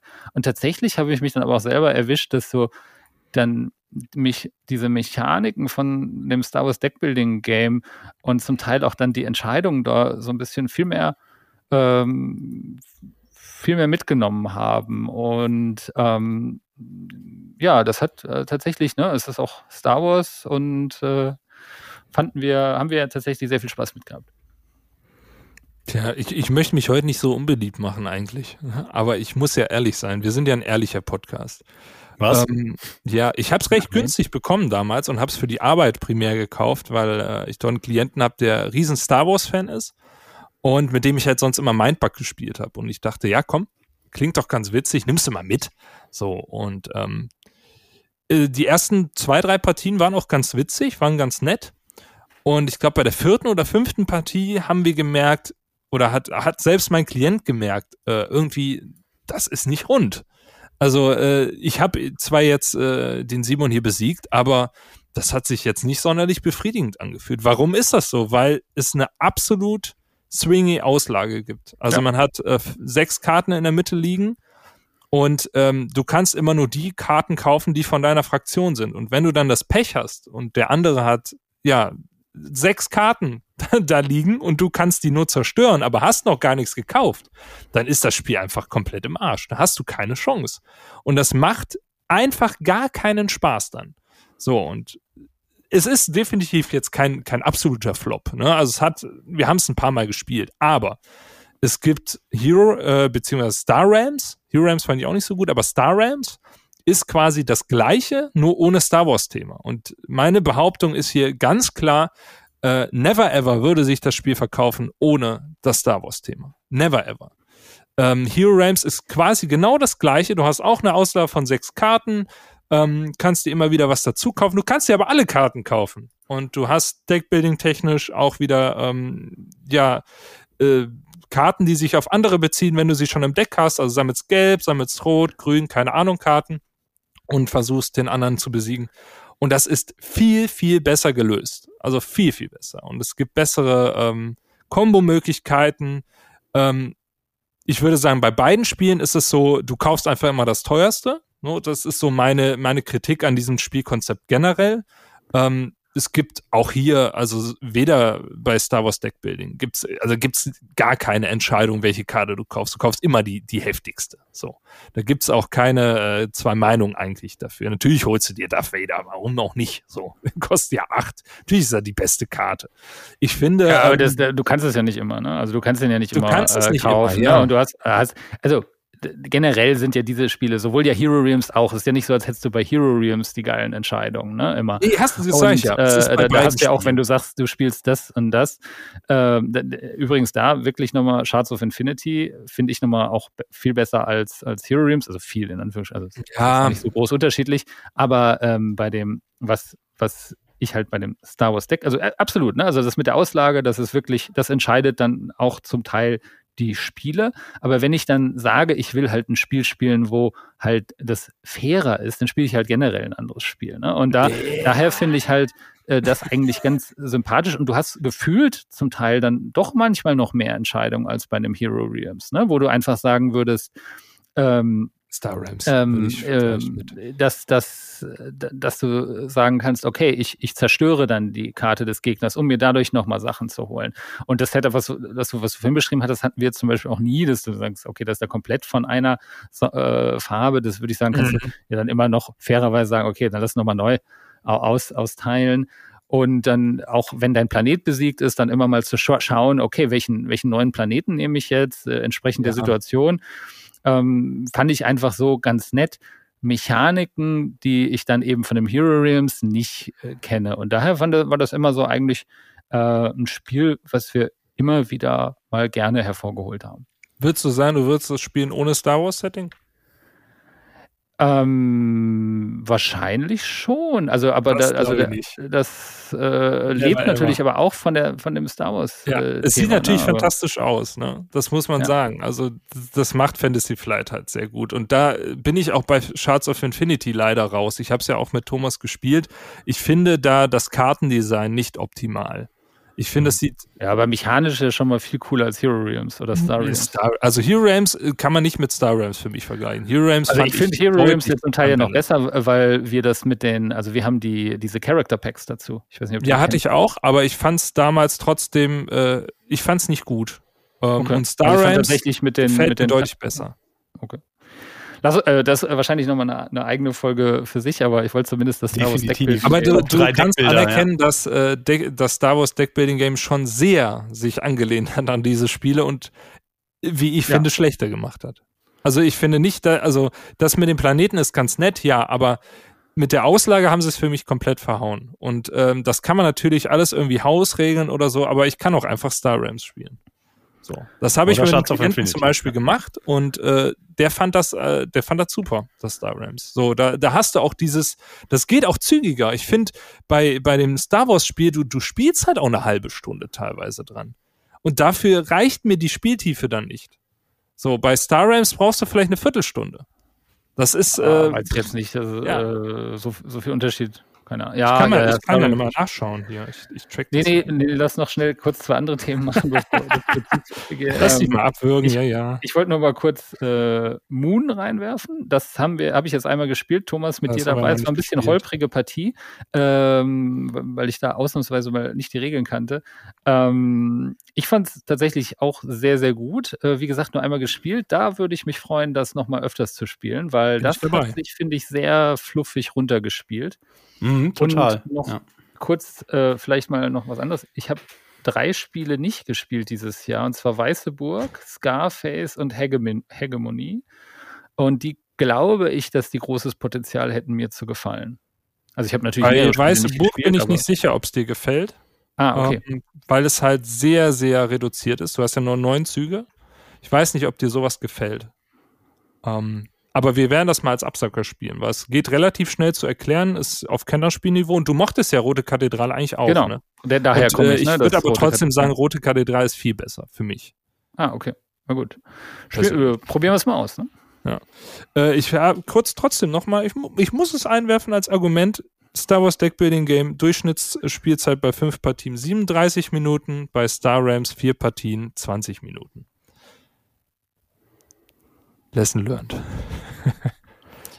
Demnächst auf diesem Kinders. Kanal Die drei Top-Deckbuilding-Spiele. Oh ja, das müssen wir auf jeden Fall machen. Nee, das, das, das, das war jetzt schon in der Folge drin.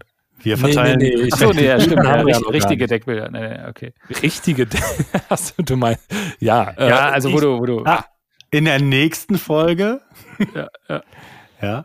Und ähm, ja, dann beenden wir unseren Jahresrückblick ähm, auf ein spielreiches äh, 2024 freuen wir uns. Wir haben gerade schon in dieser Folge ähm, belegt, was wir das erste halbe Jahr alles spielen müssen, anscheinend. Oder für Simon die ersten zwei Wochen. Und äh, ersten zwei Stunden. Ja, genau. Richtig. Kommt einfach beide rum und dann zocken wir alles einmal durch. Ist doch okay. Kriegen ja. wir da hin. An einem Wochenende ich, mal. Ja, ganz wichtig zum Schluss noch. 30 ähm, Stunden Isofarian Guard. Nein, nein, nein. Isofarian Guard schleppe ich auch nirgendwo hin mit. Das sind 17 Kilo, die das Paket wiegt. Doch, bring mal mit, wir wollen uns das nochmal anschauen. ja, genau. Ja, da, da kriegt das, äh, der Begriff Backbuilding eine ganz andere Bedeutung. das stimmt. Oh Gott. Ja. So, ich habe eine besondere Nudel des Tages. Ja. Zur äh, Erkältungszeit ist das die Conchilie. Was ist das denn? Die habe ich ja noch nie die, gehört. Ja, das ist die Muschelnudel, die du in ah, einem Hühnertopf mag ich gar nicht so gerne, muss ich sagen. Diese Diskussion vertagen wir auch aufs nächste Jahr. Bis dahin. Ciao. Tschüss.